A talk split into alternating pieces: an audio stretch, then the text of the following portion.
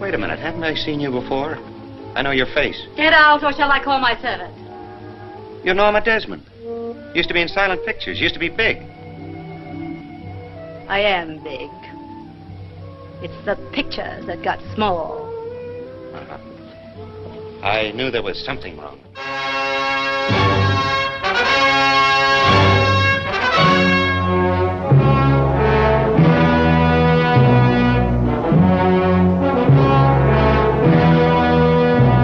Olá, galera, dando início a mais um podcast Filmes Clássicos.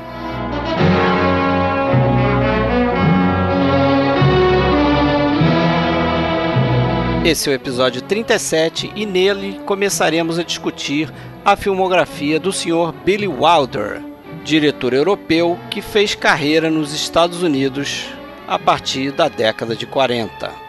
Começando por esse episódio, que é a parte 1, nós vamos desde Semente do Mal, um filme que ele co-dirigiu em Paris, até uma de suas melhores produções, o filme de 1950, o aclamado Crepúsculo dos Deuses.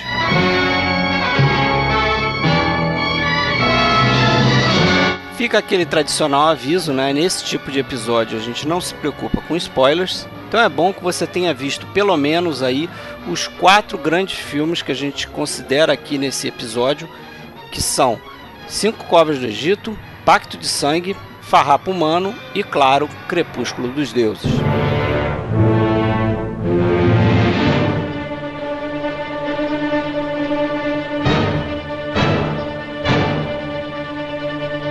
Você já sabe, para entrar em contato com a gente, né, você pode fazê-lo de diversas maneiras. Você pode entrar na nossa página no Facebook, em facebook.com/barra podcast filmes clássicos. Você pode acessar a nossa conta da Filmou. Né, a gente tem lá o login de podcast filmes clássicos, é o nosso nome de usuário, procura a gente por lá. E você pode, claro, acessar o nosso site oficial que é www.filmesclassicos.com.br. E se você ainda quiser, pode fazer parte aí do nosso grupo no Facebook, né, que também se chama Podcast Filmes Clássicos.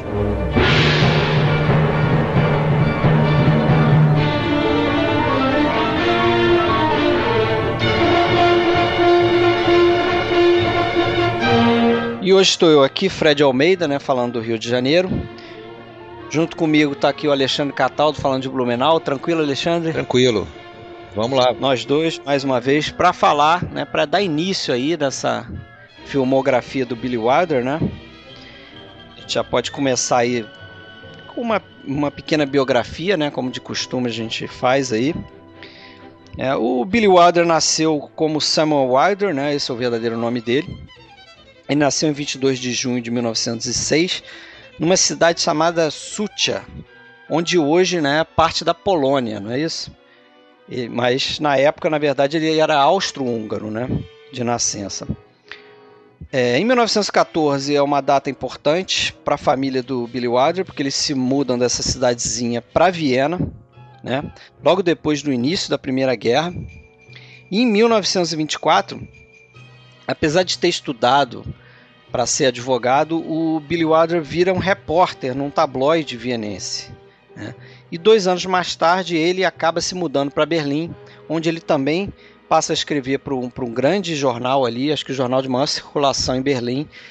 E aí ele vai ter uma carreira boa como repórter criminal, né? Vai fazer sucesso como repórter criminal nesse tabloide de Berlim. Em 1929 ele já começa a, a, ter destaque na carreira cinematográfica dele, porque ele vai participar ali do, do primeiro grande filme, né? O filme mais de destaque, que é o Gente num Domingo. Não sei se você chegou a ver esse filme. Vi sim.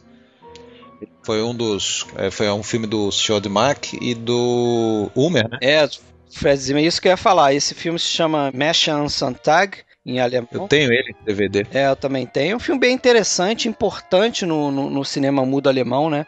E que tem aí esse destaque que você já, já antecipou aí, de que fora o Billy Wilder, a gente tem cinco feras aí que vão trabalhar nesse filme. Cinco grandes é, é, diretores e um, e um, fotógrafo, né? Uhum. Que depois vão para os Estados Unidos e fazer boas carreiras em solo americano. Que são eles o Fred Zinnemann, os dois irmãos, o Robert e o Kurt Siodmak, o Edgar G. Elmer, né? esses três aí últimos que eu falei, eles vão ser peças importantes no, no filme noir americano, como a gente já comentou, inclusive, lá no nosso episódio lá do filme noir. E esse filme tem a fotografia do Eugene Shufton, que vai também para os Estados Unidos, vai ser um baita diretor de fotografia lá, vai ser inventor também, né? Ele, ele cria aquele efeito Shufton, que foi até usado em Metrópolis, e vai ser um efeito muito usado aí, antes de surgirem novas invenções. E entre 1929 e 1933, o Billy Wilder vai assinar, vai ter crédito em cerca de 12 filmes alemães, né? E vai aí ou escrever roteiro, ou argumento, ou criar ideias para quase 200 filmes, onde ele não vai receber crédito, né? Mas ali é que ele faz a base ali da, da carreira dele como escritor, né? Na Alemanha. Em 1933, o Hitler começa a ascender ao poder na Alemanha e o Wilder percebeu, Wilder era judeu, né? Percebendo que a barra ia ficar pesada, né? Ele acaba fugindo para Paris e lá ele vai ter a primeira experiência dele como diretor. Ele vai co-dirigir um filme, seu primeiro filme, né? E a gente pode até aí começar a falar um pouquinho dele, né? Que vai ser o Semente do Mal. Você viu esse filme também, né? Sim, sim. O nome em francês dele é, por favor? É Mauvaise Graine. Eu não sei a pronúncia está perfeita. Boa. De 1934. Ele vai co-dirigir esse filme com o Alexander Elway, é, que era um cara que não era muito famoso ali, mas ele chegou a fazer alguns filmes de comédia com o Fernandel, que era um ator francês que fez sucesso na década de 30. E é um filme, né, que a gente viu, mas um filme nada demais, assim, um filme razoável. Talvez falte um pouco de ritmo, falte cenas melhores. O que, que você acha? Repente do mal. Olha, eu vi. É... Não é um filme ruim, tudo, mas é um filme que envelheceu bastante para mim, assim. É, não... E eu, eu acho que peca, principalmente a questão das atuações, assim, me incomodam bastante, principalmente daquele do que faz o, o personagem principal, né? Protagonista da, da história. É... Não, não me agradei. É o faz o o Henri, né? É, é o, o a, rapaz, né? É, faz o, o Henri, que é um, é um filhinho de papai que. É um playboy, né? Playboy que, que acaba é, flertando com uma, uma gangue de, de, que assalta, que rouba carros, né? E. Bom, e acaba indo ladeira abaixo.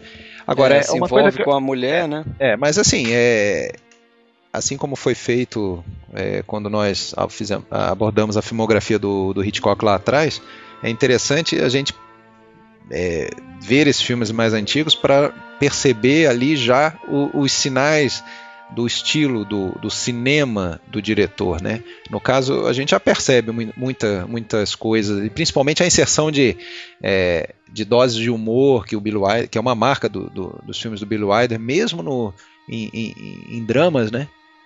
É muito sim, comum sim. você ver é, algumas é, pitadas de humor, mesmo em filmes mais sérios, até no Farrapo Humano ou na Montanha dos Sete Abutres. Né, quando você vê, a gente vai falar, você vê personagens é, secundários ali claramente cômicos, né? É. E também tem essa coisa da ênfase né, na relação entre homem e mulher. E tem, é, é claro que não é tão carregada sexualmente como a gente vai ver em filmes mais para frente, né? a gente vai comentar isso quando chegar.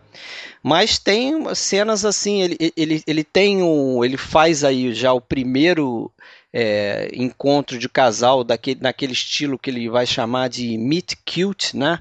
Quer dizer, os personagens se encontram de forma fofinha, vamos dizer assim, né? Uhum. Graciosa, né? E já tem uma conotação sexual ali, porque se você, acho que você vai lembrar da cena que ele, o rapaz encontra a mulher, a mulher é apresentada pelo irmão e a mulher está se preparando para dormir, então ela está no quarto dela deitada numa cama e o cara como está dormindo na casa também é, é, está deitado na cama só que em quarto diferente. Aí o, o, irmão abre uma porta e os dois se, se conhecem assim, os dois deitados em camas, né, separados, mas com a montagem assim já dá aquela ideia de que, né, os dois estão deitados numa cama, se conhecem deitados numa cama, né? Já tem uma certa conotação sexual aí. Mas é um filme que realmente é, é, a gente não veria se não tivesse o nome do Billy Wilder. A verdade é essa, né? esse filme seria esquecido, né? É, eu, eu acho um filme mais, bem mais esquecível do que o que você citou, que, que foi um marco ali dele como roteirista, o, o People on Sunday, né? O, o Meshan, como que é o título original? Meshan Santag. Eu acho um filme bem mais relevante do que o Semente do Mal. Sem dúvida, sem dúvida. E esse filme aqui, é, depois dessa experiência de co-dirigir esse filme, o Billy Wilder praticamente vai desistir de ser diretor, né? Ele achou uma experiência muito ruim e no mesmo ano, em 1934, né, ele acaba indo para Hollywood, depois que ele escreve um roteiro chamado Pam Pam, que na verdade nunca foi transformado num filme, mas que atrai a atenção da Columbia Pictures, que pinça ele lá para ir para os Estados Unidos. Ele chega nos Estados Unidos sem falar quase absolutamente nada de inglês, mas aqui ele vai até ser ajudado pelo Peter Lorre, que era amigo dele lá desde os tempos da Alemanha. O Peter Lorre, inclusive. Dividiu apartamento isso, com ele, divide né? Divide apartamento com ele, né? E depois de um tempo ele, ele começa a se familiarizar com os Estados Unidos, vai se naturalizar americano e vai conseguir um emprego como roteirista na Paramount, né? E lá em 1938 é que alguém tem a grande sacada de juntar ele com outro bom roteirista da Paramount na época, que era o Charles Brackett, né? Os dois são juntados como um time de roteirista para escrever filmes para Paramount, né? E eles escrevem um filme do Ernest Lubitsch chamado A Oitava Esposa de Barba Azul, né? Que é um filme também bem legal, como são alguns dos filmes do Lubitsch. E depois disso, os dois vão escrever cerca de oito roteiros nesse período, antes do Wilder virar diretor mesmo, né? E entre esses roteiros, os mais famosos aí, a gente conhece o Ninótica, né? Também do Lubitsch, com a Greta Garbo, um filme legal, grande veículo para Greta Garbo. Vai escrever o Bola de Fogo, que é do Hard Rocks, com a Barbara Stanwyck e o Gary Cooper. E vai escrever também o A Meia-Noite, do Mitchell Leisen, com a Claudette Colbert. Né? São os filmes principais aí que ele roteiriza nessa fase dele de, de roteirista, né? Os dois, na verdade, o Charles Brackett e o é, é eu acho importante a gente, acho importante a gente lembrar e, e comentar, né, que o pro Bill Wilder uh, era quase indissociável o papel de, de roteirista do, do, papel de diretor, né? Eu acho que é, antes até de, não só cronologicamente, mas talvez como importância, é, o papel dele talvez para ele fosse mais importante era o de, de contador de história, no, no, no sentido de, de ser o, o escrevinhador mesmo do, da história, né, o roteirista. Eu acho que esse talvez fosse o, o papel que ele considerasse mais importante, porque era onde nascia a, a, a obra dele. Né? Eu acho que dirigir foi uma, realmente uma consequência. É, foi uma consequência, inclusive, do filme que a gente já comentou aí, até em outro episódio, que é o A Porta de Ouro, uhum. né, que é o Hold Back the Down. A gente até, eu no caso, escrevi uma resenha, tem lá no site, você pode acessar lá no filmesclássicos.com.br, que é um filme também do Mitchell Eisen, e que vai ser importante porque a dupla ali, o Charles Brackett e o Billy Wilder, vão decidir de uma vez por todas que eles têm que ter maior controle sobre o material que eles escrevem, né? Que o problema realmente era esse, né? É isso que você falou aí. Talvez o tesão do Billy Wilder seja por escrever roteiros, né? Mas ele viu que tinha uma necessidade ali dele ser algo maior para poder ter controle sobre aquilo que ele escrevia, porque nesse filme específico, A Porta de Ouro, ele vai escrever uma cena para o personagem do Charles Boyer. E o Charles Boyer tinha é, é, um status de estrela na época. Se recusou a fazer a cena, que era uma cena onde ele conversaria com uma barata. O personagem dele conversaria com uma barata, né? E o Billy Wilder queria mostrar com essa cena, assim, um pouco do que ele passou sendo um estrangeiro, que o filme fala sobre isso, né? Sobre um, um estrangeiro tentando entrar nos Estados Unidos, conseguir um visto. E, e, o Billy Wilder queria passar nessa cena toda a solidão do personagem, né? O personagem ali que tinha problema com a língua também, né? Com o inglês, um problema de se comunicar e tal. E o Charles Boyer não entendeu isso, se recusou a fazer essa cena.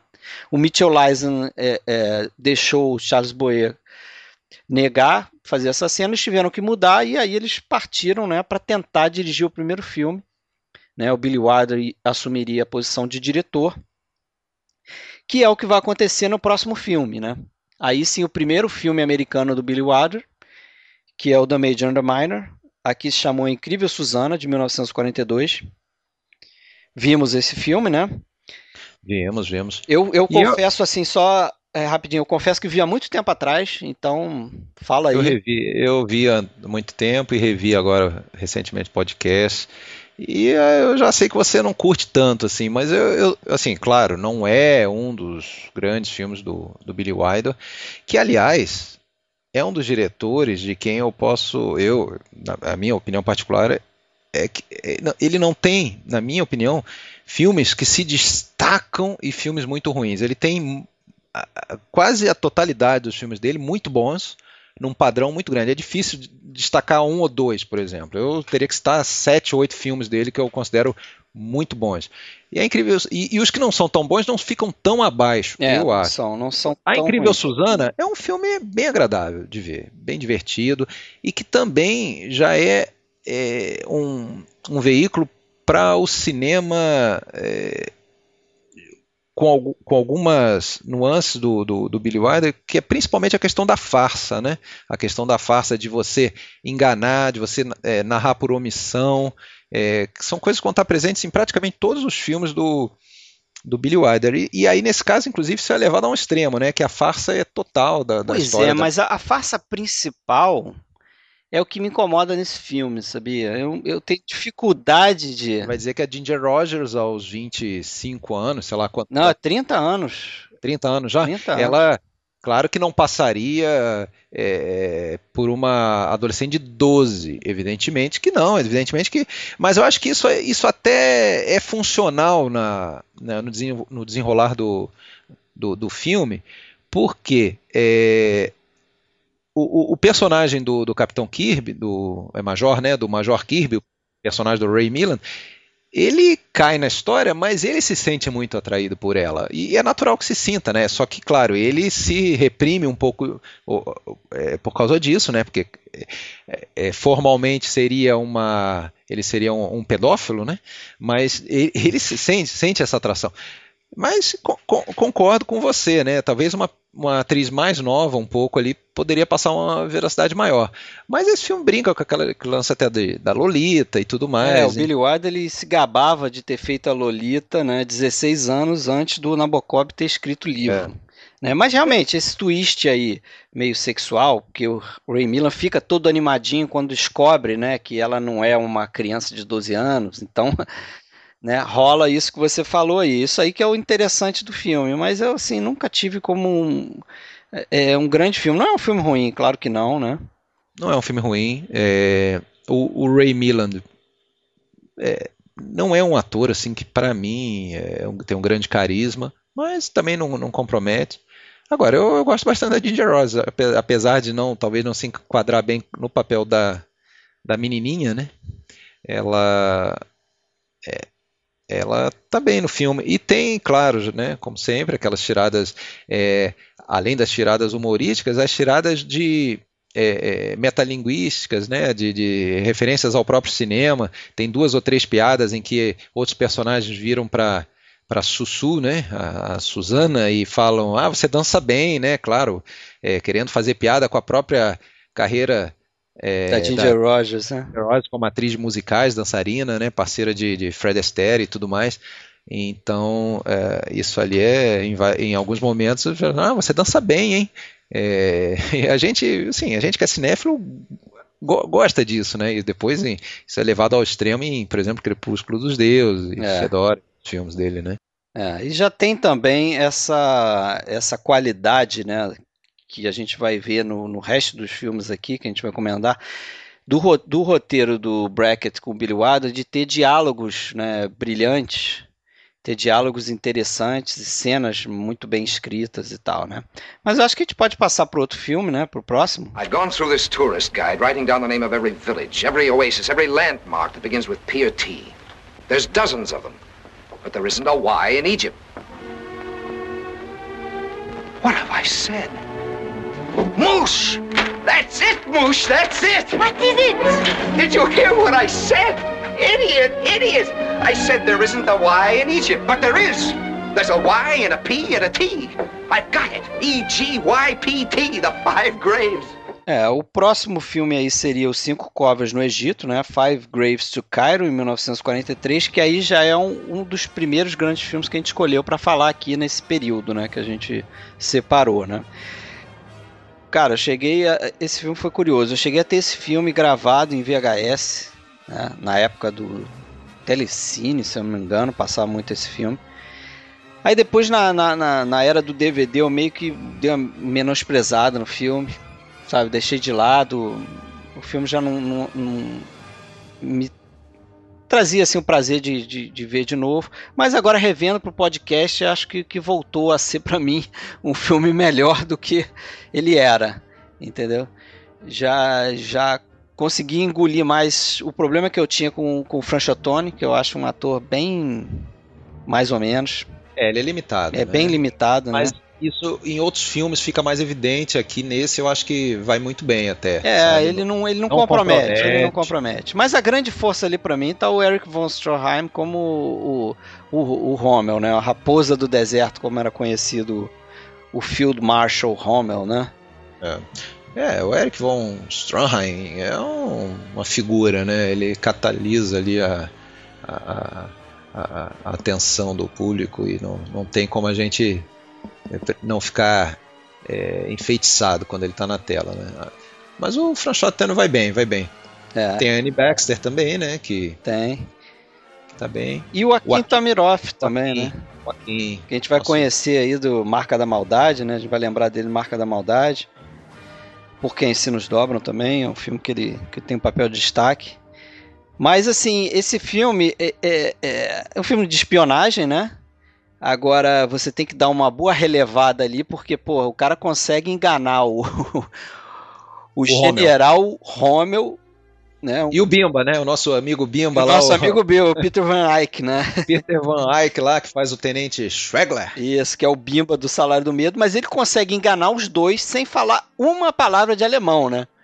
Uhum, é verdade. ele passa o tempo todo sem precisar fa falar alemão, sendo que os personagens ali, os soldados, o major, nazista, o tenente, não sei o que, o general, eles falam alemão entre si, né? Mas eles nunca sentiram necessidade de se comunicar em alemão com o espião deles, né? Para quem não, não, viu o filme não está entendendo, o, o, o, volta aquele negócio que você comentou da farsa, né? De um personagem se passando por outro aqui num, num, num grau superior, né? Porque se no Major and the Minor a gente tinha a Ginger Rogers se passando por uma criança de 12 anos, aqui o Franchotone é um soldado inglês que finge ser um espião nazista, que finge ser um garçom num restaurante, né?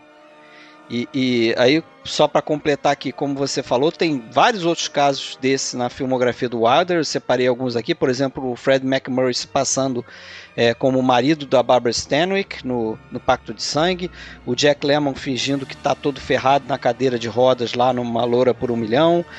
No Inferno número 17 vários, tem um espião um alemão infiltrado também no Barracão dos Americanos. A Marlene Dietrich no Testemunho de Acusação se passa por outra mulher. O Jack Lemmon no Irma Ladult tem outra identidade. E o caso mais clássico que é o Jack Lemmon e o Tony Curtis, né, como mulheres. Ah, sim, sim. No quanto mais quente melhor. Mas eu acho que além dos desses casos evidentes em que o personagem se, se faz passar claramente por, por outrem ou por uma outra situação, ah, quando, quando falamos de farsa, a gente deve ter em mente também uma enganação que é projetada para nós como espectadores de sermos levados a crer muitas vezes numa direção e depois é, isso eu acho que o, o supra-sumo né, está em testemunha de acusação, né, que vai ser objeto aí é. do nosso segundo episódio. Até por ser um, um livro da Agatha Christie, é, né? Testemunha da acusação. Mas é, você vê que, por exemplo, aqui no, no filme que a gente está falando, que é o Cinco Covas no Egito, a, além dessa situação do personagem do Bramble, né, o Capitão Bramble, do, do Frank Shotton, ele assumir a, a, a identidade do, do, informante nazista Paul Davos, né, que na verdade é, foi, foi morto num bombardeio, né, como é dito no, a ele logo que ele chega no hotel, né, pela, pelos, pelo dono do hotel, o Akin Tamiroff, e a sua empregada, né, a, a Anne Baxter, faz o papel da empregada Mush. Além, além dessa situação, a gente vê, a gente é levado a crer, por exemplo, uma boa parte do filme que a Anne Baxter ela é uma devassa, né, que ela adora dormir com os nazistas ou está aberta é, a, a, isso, né? É, ela vai fazer o que puder para sobreviver, é, né? mas só que depois, no decorrer do filme, a gente descobre que não é bem isso. Ela se presta a isso, até é, contra a vontade, né? Mas com a intenção de salvar o irmão que está prisioneiro num, num, num, num, campo de concentração, né? Então ela tem a motivação dela e ela, inclusive, né? Ela, acho que aqui a gente não está respeitando spoilers hoje, correto, Fred? Não, não, não estamos. É, Pode falar. É, inclusive, ela é, é, tem uma atitude bem nobre, né? E, e, e, ao final da história, porque ela acaba salvando né, a pele do, do, do capitão e, consequentemente, também a, a, a, da missão, né? Se você pensar como guerra e a, a, missão militar, é, se sacrifica ela se sacrifica causa pela maior, causa, né? né? Pela causa dos aliados contra os nazistas. Então, ela se sacrifica quando quando a, a, a causa inicial dela, particular, já está comprometida, ela já sabe que não vai obter, né? Então ela se sacrifica. Então ela é uma personagem com um, um, caráter elevado, apesar de que no início a gente é levado a crer que ela é uma mundana, na realidade, é. né? E o filme tem essas coisas assim, esses, esses lance interessante dele, dele ter uma representação ali dos países, de alguns países participantes na guerra, né? Ah, o italiano, né? O né? Tem, tem, a, tem o, o, italiano, né, no Fortune Bonanova lá, que é sempre esculachado sempre. e ridicularizado, sempre né, como se fosse o lado fraco ali daquela aliança com os alemães, né. Eu fico imaginando os, os italianos, o público italiano vendo ah. filmes, porque não, não é só esse não, vários filmes o, o italiano é sempre visto como bobalhão, até se você for ver, por exemplo, lá no... Mas é, o, mas é parte da propaganda, é, né? O grande ditador lá do, do, do Chaplin, você vê, é sempre ridicularizado, né? O da, o da bactéria. é, é, mas é, é, é, é compreensível, né? Porque era o inimigo ali né, Alemanha e Itália, e o filme americano, é claro que eles vão ridicularizar. Sim, né? mas o, ale mas o tem... alemão é sempre o forte, né? O, o frio, o calculista. É, o, mas é o frio, o calculista, mas é o perverso. O perverso, né? mas o. É cruel, o né? italiano, né? ele, é, ele quer ser cruel, mas ele é tão imbecil que ele não consegue ser. Ele vira quase humor, humorístico, né? Então, é. tem um bullying aí, rola um bullying com os italianos. Tem, tem se defendendo aí sua, suas origens. Mas tem o papel também do egípcio, que é o justamente do Akin Tamiroff, né, que também é ali uma vítima, né, porque imagina, é a terra invadida, conquistada ali, o cara está sempre cheio de medo, tendo que agradar ingleses, tendo que agradar alemães, né, tendo que agradar todo mundo ali. Então tem uma representação legal ali daquele jogo da guerra, né? E tem uma coisa interessante que tem uma cena que, que é central no filme, inclusive, que é o personagem do, do Rommel lá, do Eric von Stroheim, conversando com um, um, não sei se é general, tenente inglês, numa mesa de jantar, né? E você vê ali uma certa cordialidade entre os. É, um é britânico, o outro é alemão, que me lembrou muito o filme do Jean Renoir, né? A Grande Ilusão também, tem a cena assim de... Ali você está dizendo aquela cena em que o Rommel, ele... Ele explica a estratégia. Ele explica a, estratégia quase toda, né? Só não explica o passo final ali, né? O, o grande enigma, que seriam as cinco covas, né? É, o que seriam as cinco covas do Egito. Ele usa saleiros, né? Engraçado que ele usa os saleiros como para representar o, representar as covas, né? A, a, as cidades, né, que foram conquistadas e tudo. É. Então, mas aí mostra essa, essa coisa dessa relação amistosa, né? Quase gentil mesmo entre o alto comando dos exércitos inimigos, né? Isso sempre me pareceu estranho, mas é como eu falei, parece ser uma coisa que que não sei se era normal, se era visto como aquilo acontecia mesmo, porque justamente tem na, na Grande Ilusão também, né? No filme do Jean Renoir tem, tem essa figura aí. Sim. É um, um filme que acho que também dá para destacar que tem vários é, recursos visuais ali para resolver algumas cenas, né? Que é algo que a gente vai ver também muito na carreira do Billy Wilder, que assim tinha um tipo de direção que não era muito de chamar atenção para os planos, né? E não fazia grandes planos nem nada, mas fazia planos simples, mas com ideias visuais bacanas, né? Eu acho que, eu, desculpa, mas eu acho que isso é verdadeiro e eu acho que ele tinha uma capacidade de fazer planos de, de, de abertura de, do filme, é, planos instigantes, assim, que aprendiam de imediato a atenção do, do espectador. Você começa a ver, por exemplo, Crepúsculo dos Deuses, né, não tem como você não, não se interessar pelo filme. Não. Né? E nesse caso também, aquele tanque é, que vai pelas dunas à, à, deriva, né, que depois a gente percebe que ele está sem, sem, é, sem piloto, né? ele é, a tripulação do, do tanque foi é, tá, estão quase todos mortos, né? Só o Bramble que não. Então é, é, é um impactante. Você fica interessado pela história, né? Não é uma, não é uma abertura banal qualquer assim. Não é, não é. E esse filme também é, é legal porque já mostra como o Billy Wilder é um diretor é, é, é, bem eclético, né? Porque ele, já cons ele consegue transitar bem entre diversos gêneros. Ele fez lá uma comédia, uma screwball comedy quase, né? Que é o Major and the Minor. Uhum. E o segundo filme dele é esse filme aqui, que é um thriller de espionagem, né? Cheio de suspense. De guerra, né? De guerra também, quer dizer, é um filme completamente diferente, né? Uhum. É, o negócio dele era contar uma boa história, né? Independentemente de gênero. Eu acho que nisso ele, ele era muito bom e, e ele conquistou esse, essa versatilidade que eu acho que é unanimidade, né? Todo mundo, eu acho que tem que citar uma característica que diferenciava ele era essa versatilidade. É, dizem, inclusive, eu não, aí eu já acho que talvez teria que discutir melhor, mas que ele teria feito o melhor ou mais importante, um dos mais importantes filmes no ar, que era o Pacto de Sangue, é, um dos mais relevantes filmes de guerra, que é, que é esse, um dos mais relevantes filmes de, de, é, de comédia lá, o quanto, é, o quanto mais quente melhor, e realmente ele fez filmes é, de peso em vários gêneros, né? É. Esse filme aqui, segundo da carreira dele, é, já tem assim um time de, de de técnicos e pessoas que vão participar nesse filme que eram contratados da Paramount que vale a gente destacar também, porque são, são nomes de peso que vão colaborar com ele ali nos principais filmes que a gente vai falar hoje, inclusive, né? Uhum.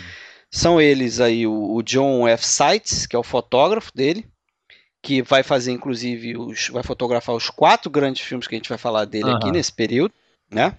O compositor, né? Acho que tem que O compositor. O Miklos Rocha, né? Que é... O Miklos Rocha que assina essa trilha sonora. De três desses. É, tanto do, do, do Farrapo Humano, o Cova, Cinco Covas e o, o Pacto de Sangue, né? São, são, são trilhas do, do Rosa, né? Do Rosa, isso ele era contratado da Paramount, né? O Charles Brackett, que a gente já falou aqui.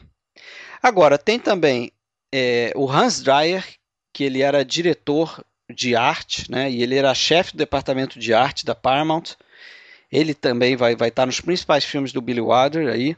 E são importantes os sets dele, né? Esse, esse filme, por exemplo, você vê aquele. se passa quase todo dentro daquele restaurante, aquele hotel ali, né? Um hotel, não é um restaurante, é um hotel. E, e, e a direção de arte é bem bacana ali para representar aquele hotel ali, um pedaço em ruínas e tal, né? Uhum. No meio lá do, do, Acho que é do Egito aquilo ali, né? Hum. É, eles estão no Egito mesmo. Eles né? estão na. Como é que chama ali? Não é na Turquia, não sei. É, não, não é, eu acho que é um pouquinho mais para oeste ali, ainda não seria propriamente Egito. É, me fugiu agora o nome da, da, da localidade. Mas talvez na, na época o território uh, egípcio pudesse ser maior do que o. Eu estou pensando na, no Egito atual, né? Eu, até porque quando ele mostra o mapa, em vários momentos é mostrado o mapa, né? E, e a gente é. vê que ele está. Mas a gente fica devendo essa daí. Estão avançando para leste ainda. É. Tem os figurinos da, da famosa Edith Head, né? Que é um nome famosíssimo aí no cinema. Referência, né? Referência. em, em, figurinos. E tem também a participação importante de um outro grande colaborador do, do Billy Wilder, que é o Dwayne Harrison, que é o cara que, que monta esse filme e que o Billy Wilder mesmo diz que aprendeu muito com ele, né? Inclusive uma técnica que é chamada de fazer edição na câmera, que era algo que o Hitchcock usava muito, né? Que era uma forma do, do diretor se resguardar do, do produtor mudar o seu filme. Então você fazia uma quantidade de cenas e de tomadas ali que não permitia muito esses chefes de estúdio chegar e montar o filme de forma diferente, entendeu? Sim.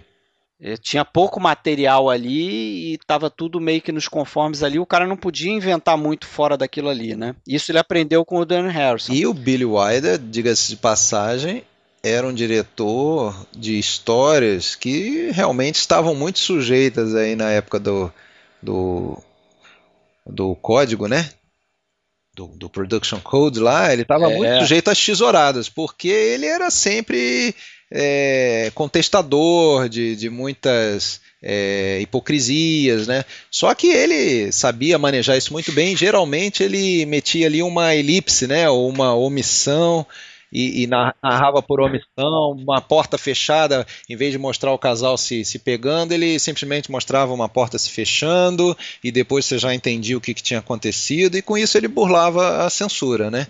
E, ou então, quando você vê lá, depois a gente vai falar no Pacto de Sangue, para mim, um dos melhores momentos do filme, que é quando a, tem um assassinato, que você a gente não vê o assassinato, a gente vê a expressão da, da Barbara Stanwyck, né, de, de regozijo sabendo que o marido está sendo assassinado. Mas então, é, ele sabia que se ele mostrasse a violência, provavelmente seria censurado, né? É, ele já evitava isso, né? E aqui também é importante falar aí que esse é, até o Crepúsculo dos Deuses vai ser o primeiro filme dele que vai ter alguma é, é, categoria indicada no Oscar, né? No caso aqui ele as indicações foram para fotografia de John F. Seitz, né? junto com a edição e com a direção de arte do, do Hans Dreyer e um outro cara lá. Né? E interessante, né? Porque ele está sempre nos filmes dele estão sempre tendo uma ou outra indicação Oscar, né? Quando não acabam ganhando aí algumas categorias principais. Né? Um filme que foi mais ou menos recebido pela crítica, alguns acharam que foi um, um bom trabalho, né, como segundo filme dele e tal. É, é, elogiaram o fato dele saber fazer muito bem essa mudança de tom né, entre uma cena e outra, aquilo que a gente já falou. Às vezes ele puxa para uma comédia, aí às vezes ele coloca um suspense ali. Ele, ele sabe trabalhar muito bem com essas mudanças. Né? E é um, é bom filme, é um bom filme. É, ele passou a ser melhor para mim depois dessa revisão. Mas eu acho que a gente pode passar para o próximo, né? Só lembrando, é, só lembrando ali, uma coisa interessante quando a gente vê o filme, né? É, sabendo que o, o Rommel é um personagem histórico real, a gente evidentemente já sabe que a que o intento do Bramble, que no início do, do filme é conseguir uma oportunidade para matar o Rommel, né? A gente já sabe que isso aí não, não vai acontecer. Não, se você tem, tiver mais atenção, você vai perceber que isso Evidentemente não é. vai acontecer que você contrari, contrariaria o, o, o, fato histórico, né? Então, é uma jogada de roteiro que eu considero de mestre, né? É, ele consegue nos prender essa atenção, apesar da gente saber que isso não vai acontecer, e depois tem uma guinada, né? Quando chegam os oficiais ingleses, que, que um deles convence ele a mudar, não, ele te, é, eu te proíbo de matar o Romeo, a gente não, não quer matar o Romeo, a gente quer descobrir a, a estratégia e tal. Então ele muda a missão dele, né? E aí fica, aí a gente passa a comprar a ideia. Bom, agora, agora vamos ver se ele vai conseguir ou não. É, isso é algo é, bem notável, assim, essa e que eu acho que também era um, uma, um objetivo que o Billy Wilder sempre buscou, tanto ao escrever quanto na direção, que era o de é, tratar o público de maneira inteligente, né? E fazer do público um aliado, assim, no, na, na, na condição da história. Né? Ele, ele, ele queria eh, que a gente é, imaginasse a, a, sequência da história e se interessasse por ela e, e, e, ficasse apreensivo pelo personagem, ele escrevia. A gente às vezes não consegue ver o filme de uma maneira mais superficial e não, não, não presta atenção nisso, mas isso está presente em todos os filmes dele. A gente, principalmente no, nos mais importantes, assim, a gente realmente é, é convidado pela maneira como é montada a narrativa, a participar da história e a tomar um partido de, de algum dos lados, ou às vezes até dos dois lados da, da história, né? E, e, e, e, fazer parte disso aí, né? É, a virtude de um bom roteiro, né? Valorizar a inteligência do espectador, né? Porque se menosprezar, aí a gente começa a partir para o lado da inverossimilhança, né? E começa a incomodar realmente. Mas em 1944 ele vai fazer um dos que eu acho os grandes filmes dele. Listen, that trip to Palo Alto, when does he leave? End of the month. He drives, huh? He always drives. Not this time. You're gonna make him take the train. Why? Because it's all worked out for a train. Listen, baby. There's a clause in every accident policy, a little thing called double indemnity. The insurance companies put in a sort of a come-on for the customers. That means they pay double on certain accidents. The kind that almost never happen. Like, for instance, if a guy is killed on the train, they pay a hundred thousand instead of fifty thousand. I see. We're hitting it for the limit, baby. That's why it's got to be the train. It'll be the train, Walter, just the way you want it. Straight down the line. Pacto de Sangue, Double Indemnity. Tenho certeza que você acha também um dos melhores filmes no ar. Ah, sem dúvida. Um filme bastante interessante, né? É, até acho que não é o caso assim. né, Não, eu, eu não é.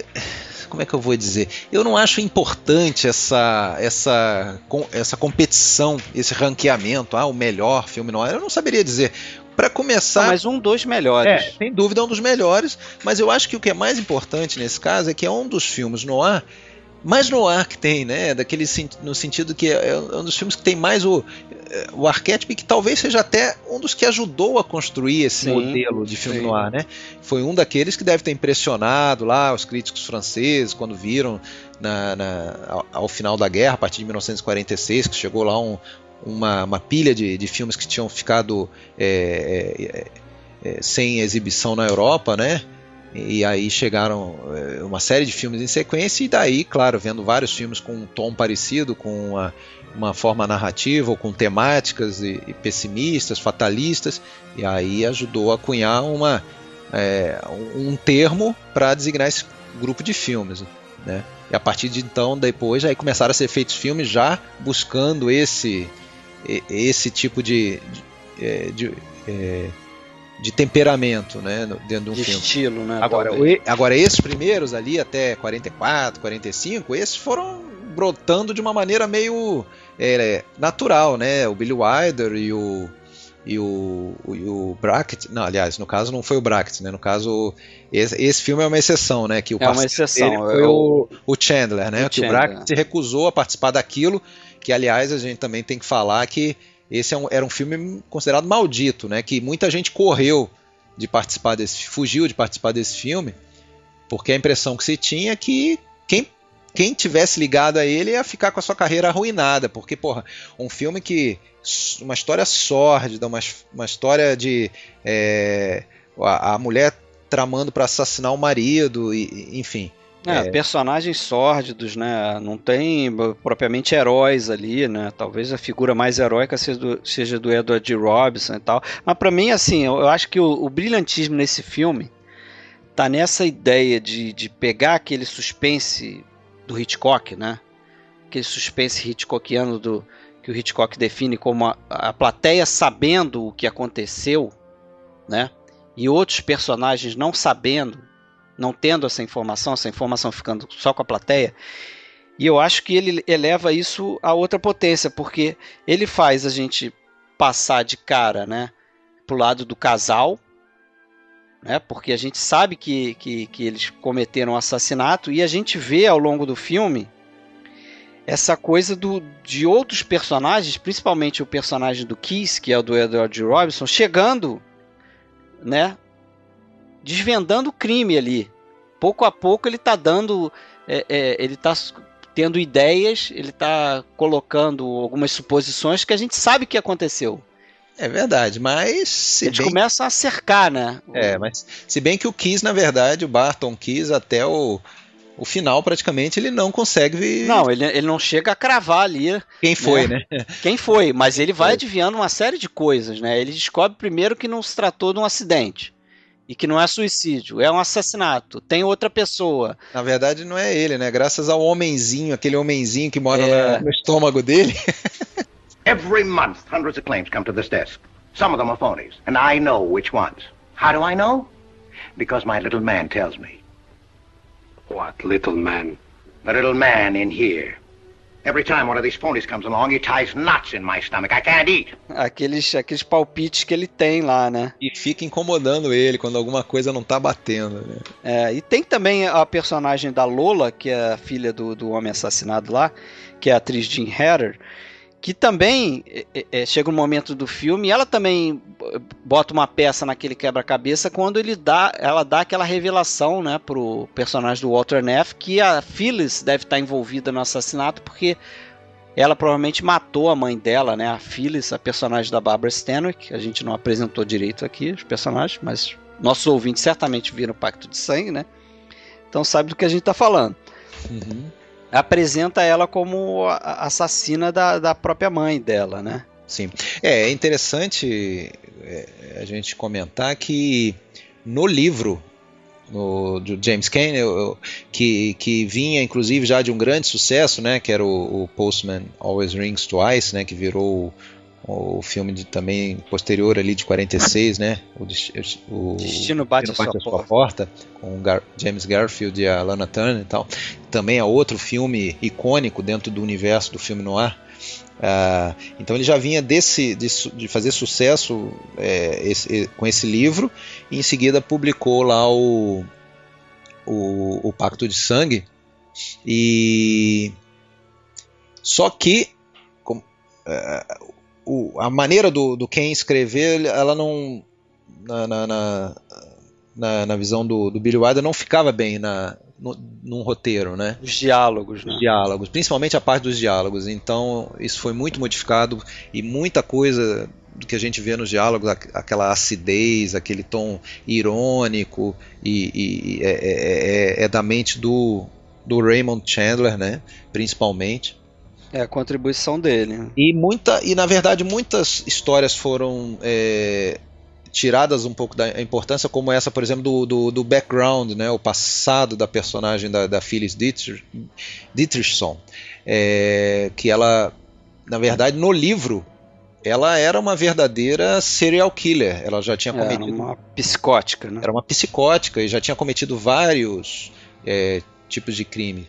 No livro, no, no filme, isso não, não fica. Na verdade, toda, toda essa subtrama no, no filme ela fica restrita a uma fala, né, uma conversa da, da Lola com o, com o Walter Neff e fica um pouco esvaziada, né? Na verdade, ela teria apenas matado a, a mãe da, da, da Lola é, e com interesse específico. Ela não era uma psicótica, né? Claro, para cometer um assassinato ela não bate muito bem, mas enfim, ela, não, ela tinha uma motivação específica lá de, de, né, de querer casar com, com, com o marido da, da, da, mulher, né, de quem ela era enfermeira, e dar o golpe lá e casar com ele, já que ele é um cara cheio da grana e tal.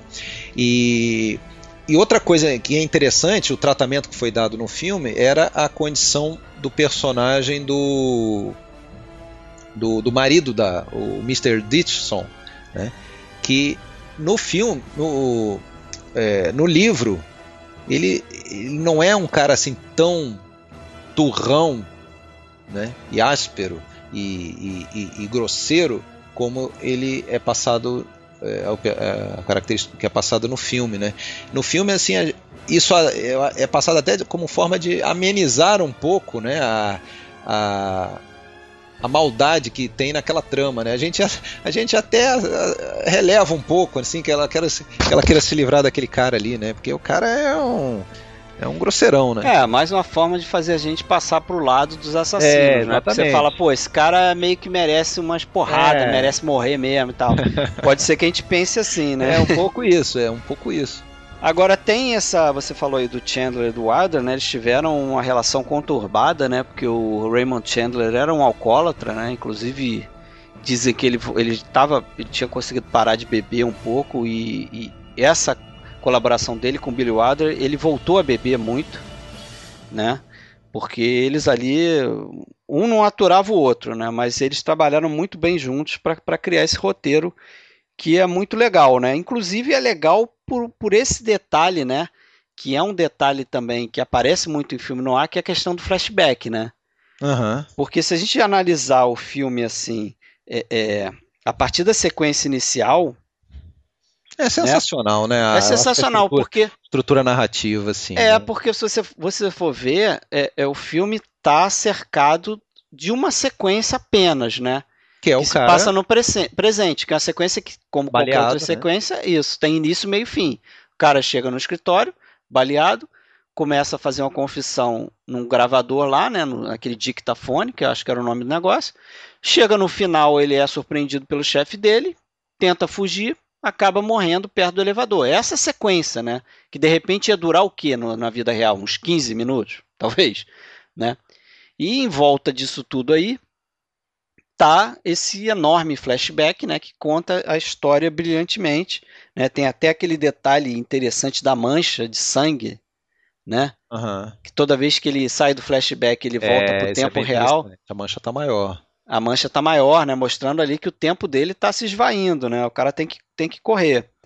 Mas é uma, uma estrutura é, bastante interessante e, e é um grande charme no filme ali, Grande né? charme. E fecha muito bem, né? Ainda não é hora de falar do final do filme, mas É, aquela vamos, vamos, vamos, final deixar pro final, mas fecha muito bem. Agora, outro, outro grande eh, toque de mestre que foi dado nesse eh, na construção desse roteiro foi da- dar uma amplitude maior ao personagem do Barton Keyes. né? Eu acho que é um dos grandes ganchos do filme, até pela capacidade do, do, do Edward G. ah, Robinson, né? fenomenal, né? O cara É, era um- porque também Esse- no livro, também no livro que a gente tinha ali, era um investigador de seguros, infalível e pronto. Era um personagem muito linear, né? Muito unidimensional. E, e ali não, com, com o Robson se aproveitou, né? Que tinha um, um- já foi é, criado papel imaginando um, ator como ele e, e- e ali ganhou uma série de dimensões. Aquele verdadeiro, aquela verdadeira love story que tem ali entre ele e o Walter Neff, que é, é, são mais do, né, do que com- colegas de trabalho, né? Você vê que eles se quase pai e filho ali, pa- né? como pai e filho, como é, companheiros mesmo, né? E isso é simbolizado naquela coisa, né? Do Walter sempre acendendo o fósforo, né? Para acender o charuto do, do, do Barton. E aí no final a gente tem maravilhosamente, né? A inversão disso, né? é, É aí é o, o Barton que vai dar um último cuidado, né, ó, com, com, com o Walter e nossa, e principalmente aquela fala dele, né, que ah, você não conseguiu descobrir que era eu porque eu estava perto demais, estava do, do outro lado da, da mesa.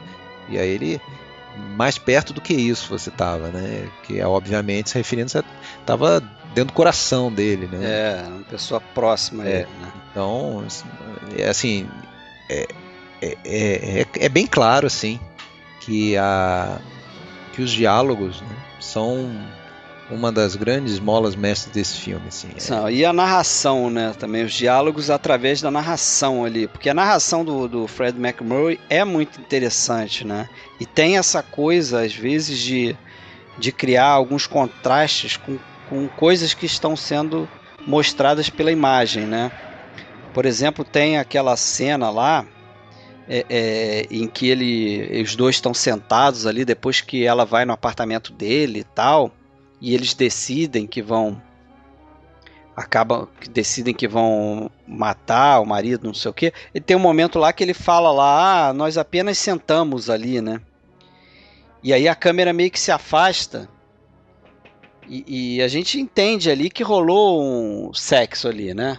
Deve ter rolado sexo até pela forma como Sim, sim, ele tá deitadão, sequência, né? fumando, ela tá retocando É. a maquiagem, tudo e, e, Então claro, tem essa coisa. E, e isso, é, só para concluir, tem a ver também com aquilo que você falou lá no, no filme anteriormente, né? Que era uma forma também do Billy Wilder de escapar da censura. sim, É, isso porque- foi a cena mais picante do filme é essa aí que você acabou de falar. Ele não poderia mostrar nada além disso. Não né? poderia, mas não é só questão de mostrar, é o que você é, mostra no texto escrito para o censor, porque o censor ele não vai é, ver o filme, né? O filme já está pronto. O censor, o- a- a- ali o esquema de censura, eles aprovavam roteiro, né? Esse roteiro aqui, inclusive, ele demorou coisa de oito anos para ser aprovado pelo escritório lá de, do, do, do Hays Code lá.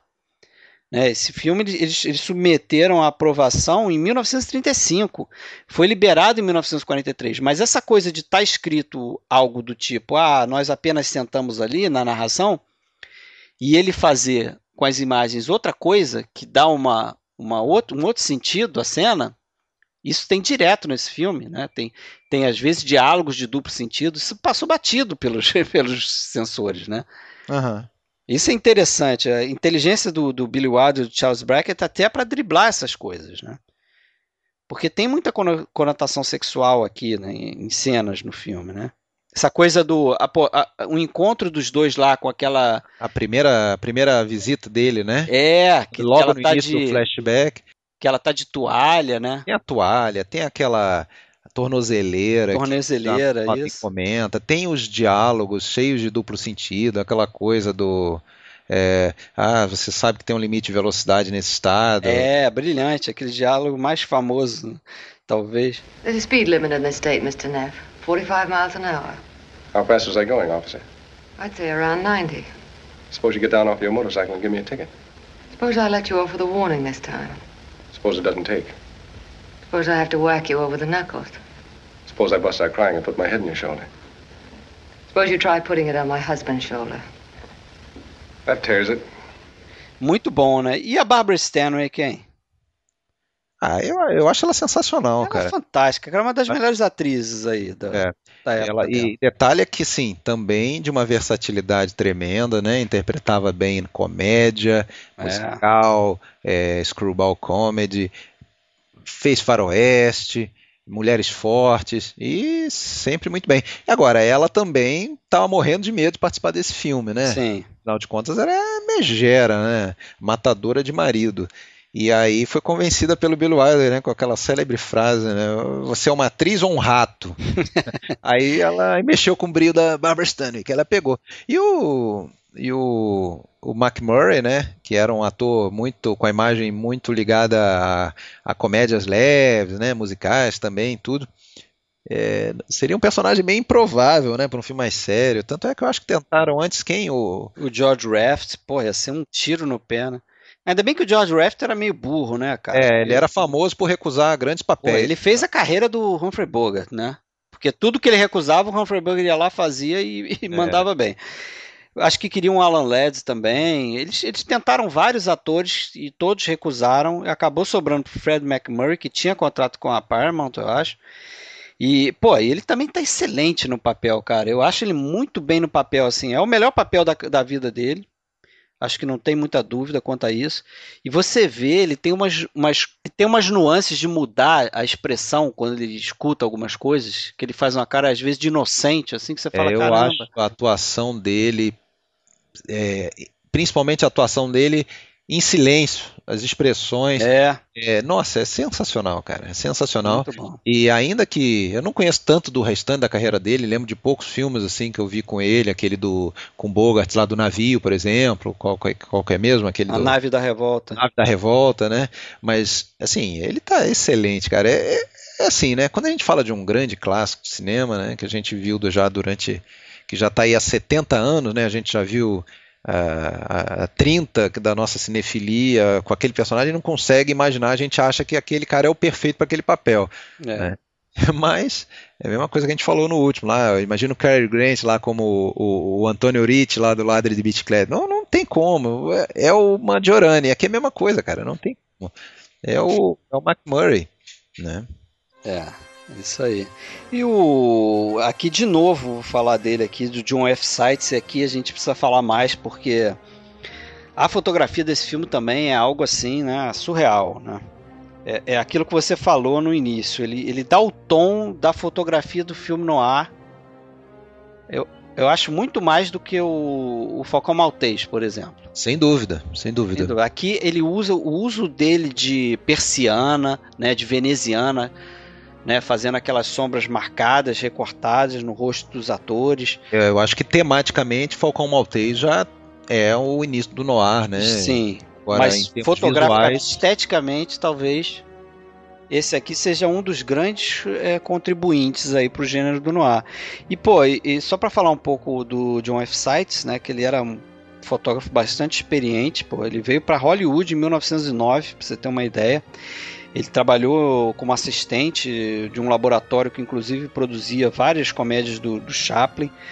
E, e, e ele emplacou o primeiro sucesso dele num filme do Rodolfo Valentino, em 1921, que Os Quatro Cavaleiros do Apocalipse, um filme famoso, filme mudo também.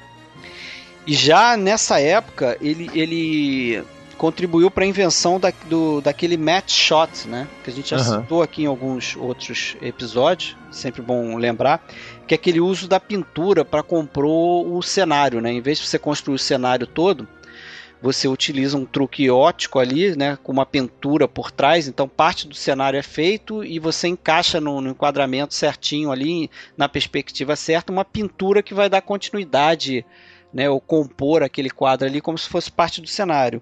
Ele desenvolveu isso e usou isso, inclusive, no, no- nesse filme, Os Quatro Cavaleiros do Apocalipse, né.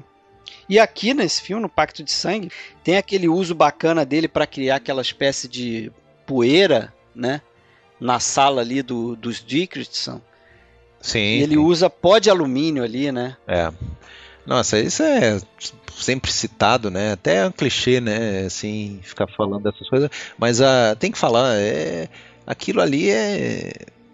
É, é, é a- o que ficou realmente como marcado como sendo uma fotografia de filme no ar. Né? Aquela, aquele efeito das venezianas, né? naquela sala empoeirada, aquele, a gente quase que sente o cheiro daquela sala, assim, o, É. o ar daquela sala, assim. No final também, né? No final desse filme tem ali o uso da, de penumbra ali, né?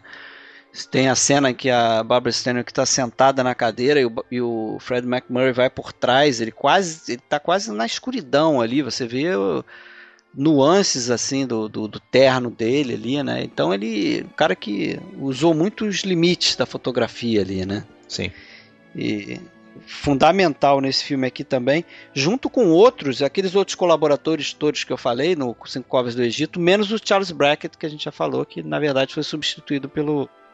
É, na- desse período, né, que a gente está tratando hoje, que vai até o Crepúsculo, esse foi o único filme que ele falhou, né, O o, Brackett, o, né? o- de, de- o Brackett, de, de- de- desde o, da Incrível Susana até o Crepúsculo, ele só não dividiu o roteiro com o Billy Wilder nesse, nesse Pacto de Sangue, que foi o, o Raymond Chandler, que também deu muito que procó, né, o relacionamento dos dois.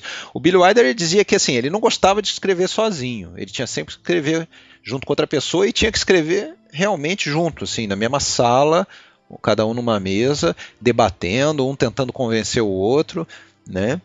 E, e, e, dizem que assim, apesar de ter regras ali estabelecidas, né, que um, um- se um não gostasse de alguma ideia, o outro não ia ficar insistindo, aquela coisa. é, no final saía arranca-rabo ali direto. E dizem inclusive que o Raymond Chandler, né, que era tinha problema com a bebida, né, e estava tentando se recuperar, ele chutou o balde de novo, voltou a beber em virtude da tensão desse trabalho aí. É, né? Mas e aí, falta falar alguma coisa de Pacto de Sangue? Quer comentar daquele final lá que, que chegaram a imaginar? E outra coisa também falar do Oscar, né? Que eu acho que foi uma. Ah, porra, sim, sim, vamos falar. que, que eu acho do não Oscar, né? Que eu acho que foi, sinceramente, uma bola fora. Aliás, assim, né? Tudo bem, a gente tá cansado de, de, de ver bolas fora da, da academia, né? Mas o. A Não, verdade mas é que sabe, sabe o que aconteceu? bom pastor, né? O Bom Pastor, mas Bom em por que, o, Maui. por que o Bom Pastor, né? O Pacto de Sangue concorreu a sete Oscars aí, não levou nenhum, né? É isso que a gente está falando. Concorreu a filme, direção, atriz, roteiro, fotografia, trilha sonora e som, né? E o filme que levou aí as principais categorias foi justamente algumas das principais categorias foi o Bom Pastor, que é um filme bem bobinho, hoje já meio esquecido, né? Um veículo lá para o Bing Crosby, filme dirigido pelo Leo McCarey. Parece que eles tinham uma tendência a fazer votação meio que em bloco, né? Exatamente. Esse filme era da Paramount também. que tinha que ganhar filme, diretor e roteiro, né, em conjunto, assim, eles estimulavam os votantes a votar É. igual. Não, na verdade os estúdios estimulavam é, é, é, a- a- os seus funcionários a votar num filme. Então o filme da Paramount, que a gente vai votar em massa, era o Bom Pastor.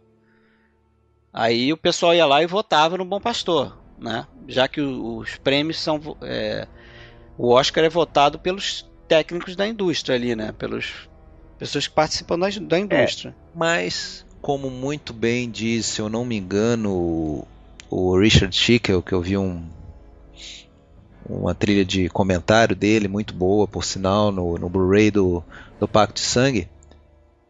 O prêmio mais importante, que é o prêmio é, do, do teste do tempo, o Pacto de Sangue ganhou de lavada. Ganhou, ganhou, ganhou de Ganhou lavada. É um O Bom Pastor hoje- não é um filme ruim, Não, mas não é. um filme que não é relevante, né?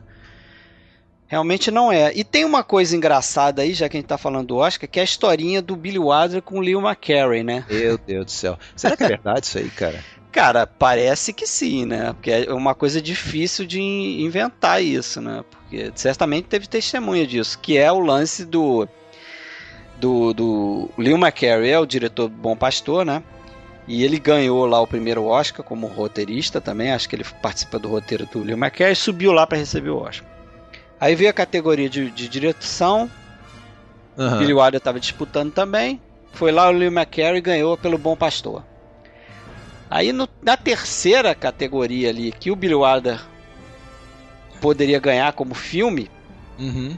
E o Leo McCarey também, acho que era produtor e subia ao palco, não sei como é que funcionava direito. Quando ele foi lá subir ao palco, Ah. dizem que o Billy Wilder deu aquela esticadinha de pé E o. e o Leo McCarey tropeçou lá, catou um cavaco lá, e essa foi a vingança do, Porra, que sacanagem, cara. Sacanagem, mas o Billy Wilder tinha dessas coisas. Billy Wilder era muito era um, brincalhão, né? Ele era um, é um, um bom sacana mesmo, né? Sacana, sacana. Isso mesmo. É. Mas o. toques de humor ali que a gente tem, né? Aquele personagem do Jackson, né? O, o cara que testemunha lá, o, o, o Walter Neff na, na varanda. É, aquele cara é um, também meio bobalhão, dá um certo tom de humor ali, mas tem uma cena ali que eu considero uma das mais tensas do filme, que é quando ele quase identifica, né? A gente fica ali se segurando. É, e aí, nesse momento, acho que o Billy Wilder, se ele visse um público vendo o filme, ele ia regozijar, ia conseguir fazer o público torcer pelo assassino, né? É.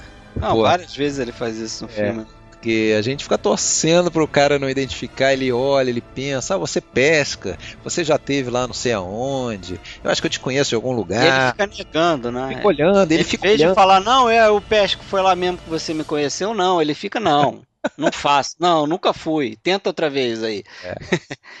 E o negócio da- das falas, né, cara? A gente já falou, mas aquela recorrente ali, várias vezes é dito ao longo do, do, do, do casal, né? O casal pútrido do, do, do- de assassinos, né? O, é, nós estamos nessa até o fim da linha, né?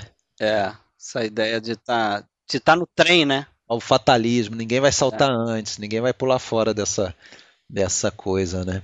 Isso. Agora, só para dizer que eu não, não, não critiquei, é, você tem que dar uma boa relevada nessa história aí, voltando àquela história de inverossimilhança, né? Ah, Que é você aceitar o fato ah. de que por que, que o, o Walter Neff voltaria no escritório para gravar uma confissão se a intenção dele no final era fugir? Não, é, não, não, mas aí que tá, cara. Aí que tá. Eu acho que ele mostra no final que ele era um. Primeiro, apesar dele se achar esperto, ele se acha um espertinho, que quer se dar bem. Mas ele é um cara ingênuo. Tanto é que quase até o final ele ainda não é, teve a dimensão total da maldade da, da da- roubada, né? Que ele da, tá. da maldade da Phyllis. Porra, ele fica de costas pra ela ali na, naquela, naquela casa escura, ele pede pra levar um tiro ali. Isso. Ele é o Ele- fall guy perfeito, né? Ele não, é, ele é folgar, ele não se precavém, né? E você vê que ele no final ele quer tentar ainda recuperar alguma al- al- alguma virtude.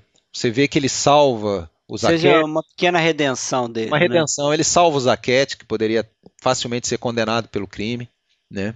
Poderia deixar o Zaquete entrar naquela casa ali, por exemplo, e enfim, é, que ele já era o principal suspeito do, do, do, do Barton mesmo, né? Então ele, ele poderia deixar, não, mas ele foi lá e, e- e mais. Talvez em nome da, daquela amizade mesmo com, com o Barton, ele fez questão de é, de não continuar, não continuar enganando o, o, o Barton Keys, né? Que esse era um dos triângulos né, do filme, né? O, o Walter, na verdade, ele tá o filme inteiro na, é, no meio de campo ali entre a, a maldade da Phyllis e, e o que o lado mal dele próprio, né? Que é que é puxado para aquela maldade né, da, da, da, trama, e o lado honrado, da coisa correta né, do, do Barton, né, de quem ele respeita muito e que ele, ele não gosta nada de estar tá enganando ele, de estar tá deixando ele no escuro. Essa que é a grande realidade. Né? E, a, e a Phyllis, cara, a Phyllis é impressionante que até a gente às vezes acredita um pouco que ela gosta dele, né?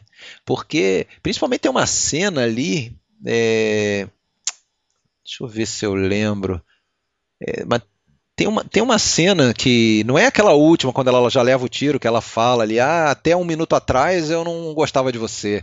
Que depois de dar um tiro nele é que ela, é que ela descobriu que gostava. Ali já não dá para acreditar mesmo, né? Mas antes ali tem uma hora que. Eu não estou me recordando agora, mas tem uma hora que a gente fala, pô, mas peraí, por que, que ela está preocupada com isso? Ela gosta dele, então. É, ela engana muito bem, né, cara? Ela, ah, a gente até não. A perfeita, gente, né? É, além da atração sexual ali dele, apesar daquela peruca de George Washington dela, né?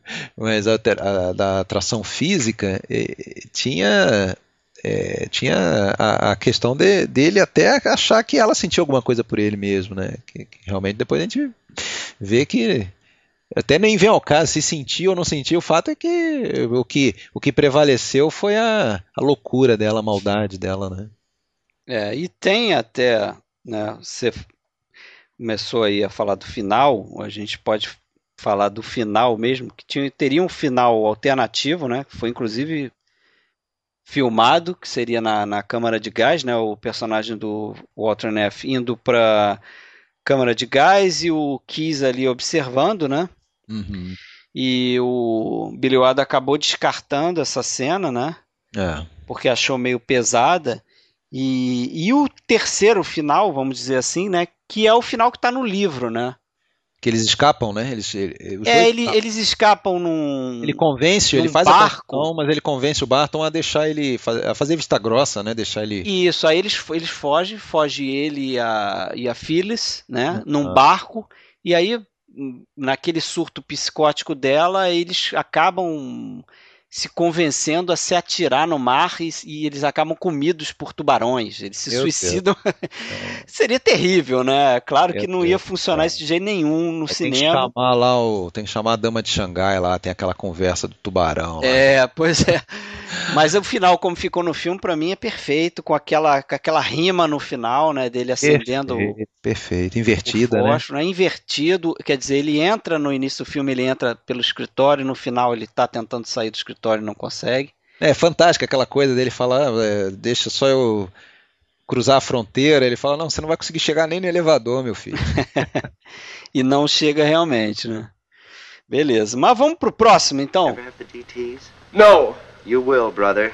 Not me. Like to make a little bet? After all, you're just a freshman. Wait till you're a sophomore. That's when you start seeing the little animals. You know that stuff about pink elephants? That's the bunk. It's little animals. Little tiny turkeys in straw hats. Midget monkeys coming through the keyholes. Farrapo Humano, The Lost Weekend, 1945, né? Mais uma vez aí para mim o Billy Wilder demonstrando a versatilidade dele como diretor, porque aqui ele ele faz um filme que é um drama, dramalhão, né? Dramalhão, dramalhão com toques de filme no ar também. Uhum. Mas é um grande drama ali tratando um assunto sério, assunto seríssimo, que não havia sido tratado com profundidade num filme antes desse aqui. Você sabe qual foi a primeira vez que eu ouvi falar desse filme? Eu vou abrir meu coração agora para você e para os nossos amigos do podcast. Fale para o microfone da verdade. É, eu tive um problema na minha família íntima com alcoolismo, né? É, muitas décadas atrás a minha mãe teve problema com alcoolismo. Então a primeira vez que eu ouvi falar desse filme foi que quando ela entrou passou a frequentar as reuniões do Alcoólicos Anônimos, esse filme era tipo a lição de casa. Ele, as pessoas, é, era mostrado para em, em, reuniões, palestras de Alcoólicos Anônimos. Talvez seja até hoje, né? Isso foi anos 80, já, era um filme antigo naquela época, né? E então era. E eu, eu lembro, que, eu lembro da, do Farrapo Humano, ela falando que viu esse filme Farrapo Humano, para mim, na verdade, não significava nada naquela época. Eu não, não sabia que filme era, achava que ah, deve ser um filme menor, um filme pouco interessante. E bem depois eu vim saber que era o The Lost Weekend do Billy Wilder, não era um, um filme qualquer. Né? Não, não. E, e assim, e era um tema tabu também na época, porque é, último ano da guerra, muitos militares vindo da, da Segunda Guerra Mundial com problemas de alcoolismo, né? Era uma, era uma verdadeira pandemia uh, essa questão do, do alcoolismo ali na sociedade, é, principalmente no caso norte-americana, né? Que, é, que, é, que é o público imediato do filme, né? É um assunto seríssimo e bem abordado aqui, né? Como a gente já falou antes aí, uma tentativa dele de mostrar tipo um espelho para o próprio Raymond Chandler, né? Num, num livro que ele adaptou, né? Do com o mesmo título de um cara chamado Charles R. Jackson. Isso. Isso né?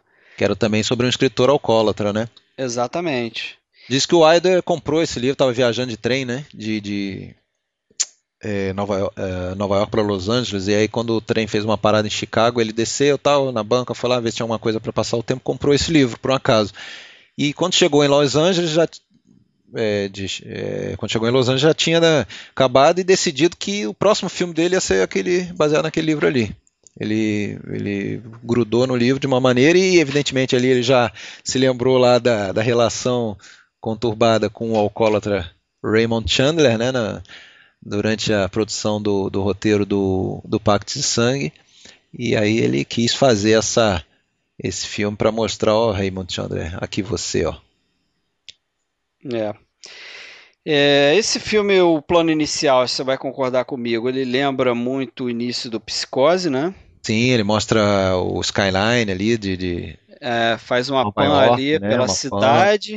Pan, dos prédios se aproxima da janela, né? Como é no filme do Hitchcock, né? Só que aqui a gente vê uma coisa pendurada na janela, é. que é uma garrafa, atenção, né? né? Já aí, chama atenção. É aquilo que eu falei, né? Ele já um detalhe que, porra, que que é isso aí, uma garrafa pendurada janela fora? Então você já é, você tem é, o gancho para e, e, isso é uma coisa muito interessante. Aliás, deixa eu comentar uma coisa que eu acho por justiça tem que ser comentada, né? Um, é, eu tinha aqui em casa já há alguns anos um livro que eu, na verdade, eu ainda não tinha tido tempo de ler. E aí, aproveitando o ensejo aí, eu peguei para ler o livro da Ana Lúcia Andrade, que é O Entretenimento Inteligente, Cinema de Billy Wilder. É um livro bem interessante, recomendo para quem curte aí a, a, a filmografia do Billy Wilder. E ela ressalta muitas coisas que, naturalmente, após ter lido e tudo mais, a gente acaba é, agregando aí esses comentários, mas é bom citar as fontes, né? Não estou não tô transcrevendo ou citando textualmente nada que ela escreveu, mas as ideias, muitas coisas, ela, foram coisas que ela comentou e que, claro, acaba ressaltando para a gente, né? A gente tem que ser humilde que, na verdade, a gente não nasce sabendo nada, a gente vê, vendo os filmes a gente já depreende muita coisa disso, mas é sempre bom ler alguém que, que se debruçou mais sobre os filmes e, e, conseguiu extrair algumas conclusões melhores. E uma delas é, é a questão da construção da, da construção dos personagens e, e, também principalmente da apresentação dos personagens. Isso também é, é uma coisa que o Billy Wilder sempre foi muito clássico nesse sentido, tanto a, a, a, a localização de tempo e espaço, quanto a apresentação dos personagens principais. Tempo e espaço, você vê que quase todos os filmes dele já no primeiro plano ou até no, no, nos letreiros, né, num crédito, nos créditos ali após o, os créditos iniciais, já fica bem claro tempo e lugar, né? Você vê que no Pacto de Sangue, naquele carro desenfreado, desenfreado já tem uma placa lá Los Angeles e você já sabe onde que está. É, e ali você já vê Nova York, você já identifica que é Nova York, e depois quando você vê a garrafa, você já começa a sacar a característica do, do, do protagonista, né, do que vai tratar o filme. Assim como como é também com, com Walter Neff, né? Com, com cinco minutos de filme, você praticamente já sabe tudo do Walter Neff. Né? Você já sabe quem ele é, do caráter dele, do, do, do, de o que, que ele andou aprontando, né? Salvo alguns detalhes que a gente vai conhecer depois. Né? É. Coisa Então, de é- roteiro bem é- feito, né? Ele é muito caprichoso nisso, né? É. O, esse plano aí que lembra do Hitchcock é interessante porque o Hitchcock era um admirador do Billy Wilder, né? Inclusive chegou a dizer que depois que viu o Pacto de Sangue, né? Double Indemnity, que as duas maiores palavras em Hollywood eram Billy Wilder, né? O Hitchcock gostou muito do filme que a gente comentou antes aí. E aqui, para mim, eu acho que o Hitchcock se baseou nesse plano inicial, homenageou esse plano aqui para começar o, o Psicose. É realmente bem semelhante, né? Aham. É, esse filme Também temos um flashback, né? também temos um flashback, né? O, o Billy Wilder gosta de trabalhar com flashback e também com narração, né? A gente tem de novo aqui a figura da, da, narra- da narração no- na figura do Ray Miller, né? Que é o, o alcoólatra, né? É do final de semana, do Lost Weekend, né? Que se passa dentro de, de três ou quatro dias, né? Isso, seria um final de semana que ele tiraria com o irmão, né? Justamente para ficar longe aí da. um pouquinho, né? Para tentar se, se afastar da, da bebida e na verdade dá tudo errado, né? Tá tudo errado, né? Que a gente vai ver que é uma história de obsessão ali, né? Porque ele, ao longo do filme, ele tá fazendo de tudo para poder voltar a beber, né?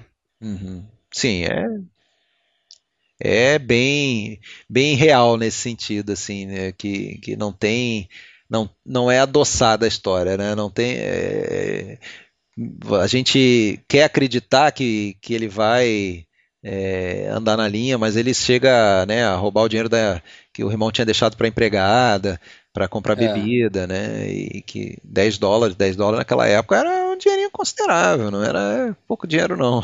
Pois é, Depois- deixa lá empregada sem o cara, dinheiro. que o cara ia comprar uma garrafa de bebida, pagava, sei lá, 50 cents, né? Uma garrafa de bebida, então, pô, imagina, 10 dólares ele podia se acabar de. Enfim. É, e é interessante essa coisa da a construção do roteiro, como ele vai de forma clássica ali, né? Construindo ali aqueles obstáculos e a coisa vai piorando, vai piorando até chegar no ápice que é ali o Delirium Tremens, ele parando no, no aquele hospital, né? Isso, que tem o Frank Failer, né? O, o médico ali, né? Aquele médico que já. Fazendo um O, desculpa, enfermeiro, enfermeiro enfermeiro, né? acostumado ali com aquela. Com casos como aquele, né? Daquela. Já, já previne que ele vai ver o- aqueles insetos, morcego, rato e É, É bem impactante, né? Eu acho que quando a gente, mesmo quando a gente já viu o filme há muito tempo, essas cenas ali a gente não esquece, né? Da, da, da paranoia, né? Do... E, e outra coisa interessante ali, que lembrando dessas, desses delírios dele, da paranoia e tudo mais, é, tem a. A gente lembra da, da musiquinha, né? Do, do Rossa lá, do, do o Teremin. É, foi um dos primeiros filmes a utilizar essa É.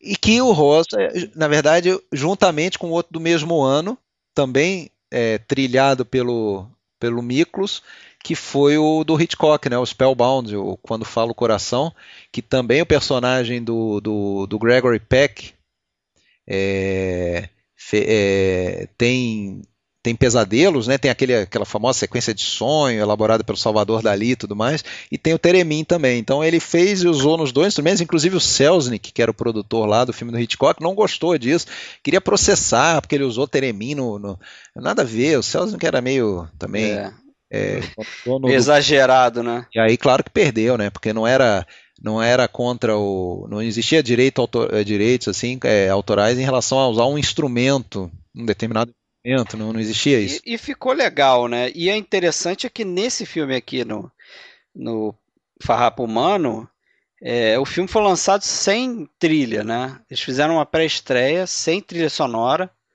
e o filme foi um fracasso. Aí depois chamaram lá o Miklos Rotzer para fazer a trilha, né? E não sei se por isso, talvez grande contribuição, né? O filme emplacou depois que foi pro circuito comercial mesmo, né? É, eu falei negócio do Teremin, se alguém não, não, não souber ou não lembrar o que, que é, basta lembrar daqueles filmes de. Isso aí depois ia se popularizar nos anos 50, aqueles filmes de ficção científica, né? Ah, no Dia que a Terra Parou é clássico a trilha do... É, aquele, aquele som meio distorcido, né? Aquela Eles coisa. vão ouvir aqui, pode deixar. Ah, tá bom.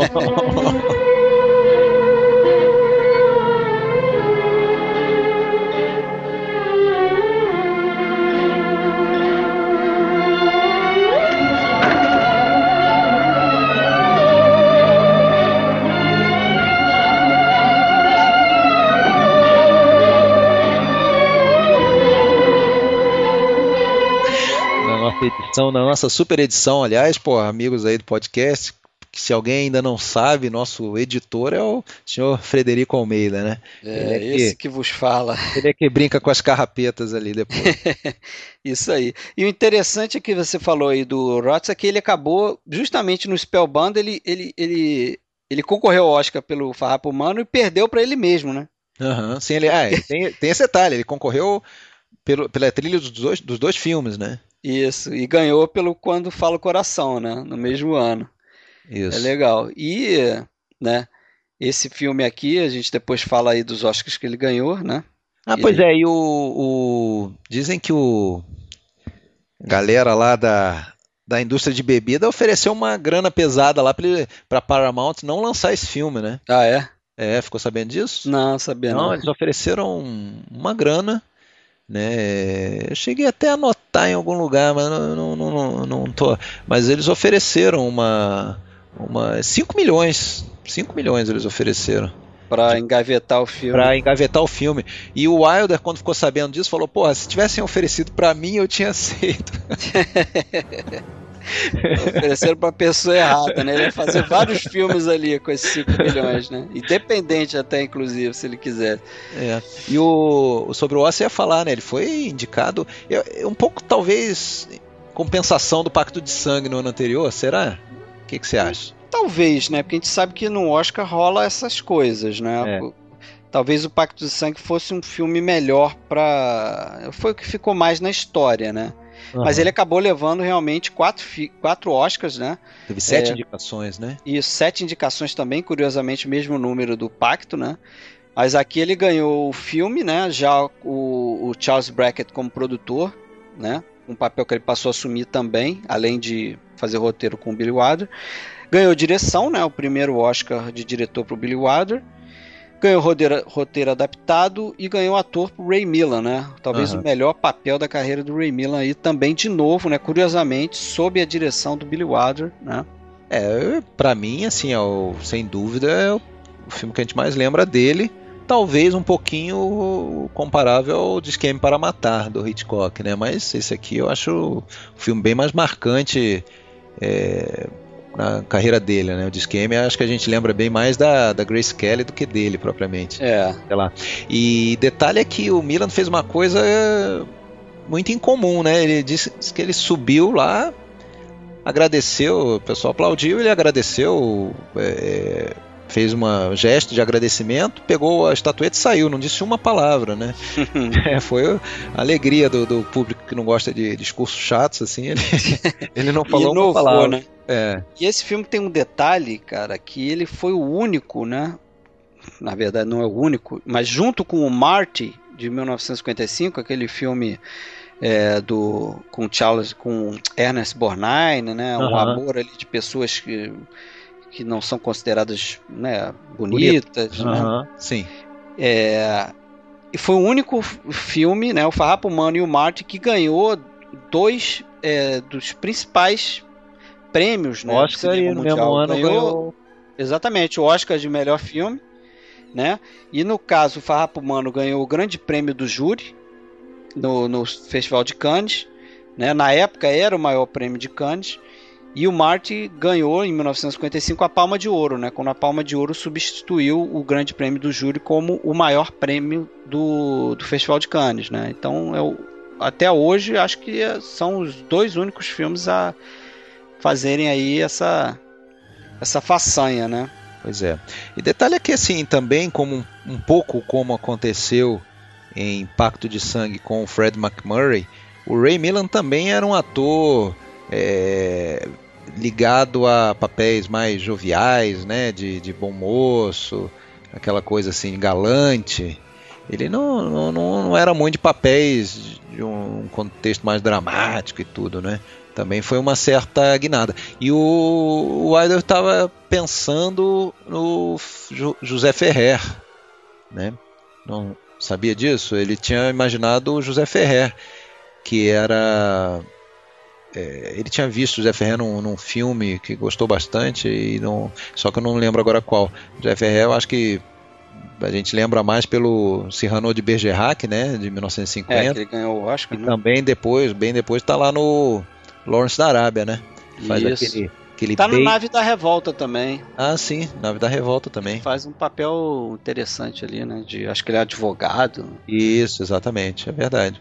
É um grande É ator. um grande ator, é um, grande, ator. mas, mas o Billy Wilder disse que depois ficou muito feliz de não ter conseguido o José Ferrer. Ele, ele disse que é, eu teria. Acho que ele tentou o Cary Grant também. Ele tentou várias vezes o Cary Grant ao longo dos filmes dele, né? O É. Cary Grant era pra ter feito o, personagem do do French Otone nos Cinco Covas do Egito. Não, não conseguiu. O Billy Wilder e o Cary Grant eram amigos, né? Então ele sempre ficava convidando o Cary Grant, mas o Cary Grant sempre, por uma razão ou outra, recusava, né? Aliás, o Billy Wilder era um cara assim que tinha um, um, um círculo de amizades muito grande. Eu acho que ele era muito querido, né? Eu sei que eu saiba assim, Marlene Dietrich era vivia com ele. A, a- o você falou do Cary Grant, Peter Lorre, né? Dividiu o apartamento. Ele era um cara muito bem relacionado ali, né? Era uma figura, né? Eu acho que realmente era o tipo de pessoa agradável para se ter uma festa, né? Contador de história, é, brincalhão. Curtia muito, né? É. Esses encontros sociais e tudo mais, né? Agora só falar um pouco da, do final do filme, né? Porque tem aquela história da rima, né? De novo, né? Quer dizer, a gente começa um plano da cidade chegando na janela e o, o último plano do filme é justamente o reverso desse plano inicial, né? A gente sai da janela com a garrafa pendurada, né? E a câmera faz uma pan na cidade, E no sentido pode- inverso, né? E deixa aberto, né? deixa aberto. E o bacana é que esse plano é, é- é, surge aí quando o personagem do Rei Milan descreve como será o início do livro dele, né? Então, assim, eu, eu fiquei pensando aqui, tem umas ideias interessantes nesse final, que é o seguinte. Primeiro que ele cria essa ideia cíclica de que o filme parece que vai começar de novo, né? E que talvez o que a gente assistiu possa ter sido um filme que foi baseado nesse livro que o autor teria escrito, né? Você poderia estar vendo ali um filme baseado nesse livro que teria É. sido escrito, né? Pode ser, pode ser. Porque ele começa com essa ideia de que ele vai escrever um livro sobre o que aconteceu no final de semana dele. É, pode ser. Mas também eu acho que quer passar a ideia assim de que ele não está curado, né? E que pode ser mais uma tentativa frustrada, né? Pode ser também, né? Ele, é. ele não dá essa sequência, né? Mas isso bate meio com, a- com essa ideia, essa ideia de cíclica, bate com um comentário que ele faz no meio do filme. Que ele fala pro bartender que o ciclo é uma figura perfeita, né? Sem início e sem fim. Isso, isso. que também serve para descrever o problema dele, né? Quer dizer, ele tá ali numa, num ciclo vicioso, né? O Howard da Silva, É, o que faz o, o faz o bartender, né? É. É legal, um filme, um, um- um filme bacana, né? Sempre gostei desse filme. Esse filme eh, só me incomoda um pouco, às vezes, a Jane Wyman, acho ela uma atriz. É, eu acho também limitada, limitada. limitada. Mas é um A filme legal. primeira, é a primeira, se eu não me engano, ela foi a primeira senhora Reagan, não foi? Não sei se foi a primeira, mas ela foi a senhora Reagan, né? Foi a senhora Ronald Reagan, antes, antes da, da Nancy. Isso. Mas vamos passar para os próximos filmes aí. Depois o Billy Wilder vai fazer um curta-metragem, né? Chamado Death Mills, né? Os Moinhos da Morte, acho que essa é a tradução melhor. Que é um curta-metragem ali, a gente viu esse filme, né? Tem até no YouTube. É um documentário ali sobre os campos de concentração nazista, né? Eu acho que ele tem 20 minutos, mais menos. É, por aí. Mas foi assim um curta que foi produzido pelo Departamento de Guerra americano, né? E que a ideia ali é que eles queriam fazer um, um documento que fosse exibido para o público alemão, né? Para dar aquele choque para eles verem. É, foi o começo, né, daquela tomada de consciência, né, que eles fizeram questão de expor os, os horrores, né, do- dos campos de concentração para o próprio público alemão, né? Isso. Por isso mesmo o filme é bem direto, assim, cara. Tem umas imagens bem pesadas, né? Exato, exato. Difícil de ver algumas coisas ali, até assim. Disgusting. Exatamente. E, mas é curioso porque assim o próximo longa-metragem do Billy Wilder, depois desse, que é a Valsa do Imperador, né? Ele faz em 1948. É surge meio dessa experiência que ele teve na Europa, né? Visitando campos de concentração. Inclusive é bom falar nesse ponto que a mãe dele e a avó morreram no campo de concentração, né?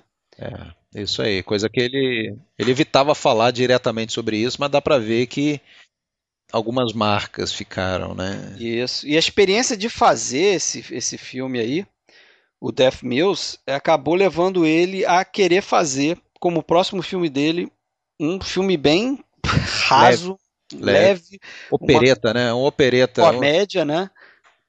É, é, quase como se ele quisesse fazer Comédia um musical, filme, né? É, uma, tipo opereta mesmo, né? Que, que eles falam. É como se ele quisesse fazer um filme ao estilo do cinema de entretenimento do, do país de origem dele. Né? Foi mais ou menos como se ele. Ah, deixa eu, já que eu vim daqui, agora é, praticamente que 17, 15 anos depois, deixa eu fazer um filminho é, como os filmes alemães ou, ou, austríacos daquela época ali, né, sessão da tarde. É. é. basicamente isso. Agora, também temos ali, ali uma série de, de, de, de detalhes legais nesse filme. Não acho um filme ruim, nada disso, né? Principalmente aquela analogia que é feita o, o filme inteiro entre a relação do, dos cachorros e do, e do casal, né? Que é o, o Bing Crosby e a Joan Fontaine. Fontaine, né? A minha ídola, né? É, porra. a, atriz Boa sorte lá, aí. Joan Fontaine, a atriz lá do Rebeca e do Suspeita do, do Hitchcock. É, Isso. Ganhou o Oscar de melhor atriz, se eu não me engano, né? Pelo Foi, né? Foi? Incrível, mas ganhou. É. Enfim. mas é um filme assim que eu, eu não, Os caras não curti muito esse filme, não. Pra ser sincero, pra mim é um dos não, é menores do, do Wilder, mais esquecíveis, né? É um esquecível. Um filme pra você ver uma vez e tá bom, não, não tem grandes né, coisas a serem feitas ali, não. É, mas mesmo assim também teve indicação a Oscar, né? Ele foi indicado a figurino, a cores, né? A Edith Head e, e melhor trilha sonora com o Victor Young, né? E é, é, um filme assim legalzinho, mas realmente fica meio deslocado aí, principalmente nessa fase aí, né? Do Billy Wilder aí que a gente está comentando, né? O próximo filme dele é Mundana, A Foreign Affair, 1948 que é um filme que também se passa durante a Segunda Guerra Mundial. De, depois, no pós-guerra ali, né? A Alemanha pós-guerra, isso. ocupada, né? Eles chegando, os congressistas chegando ali, tem um sobrevoo Berlim, né? Mostra Berlim. É, na verdade é no pós-guerra, né? Mas é, é ali é, na...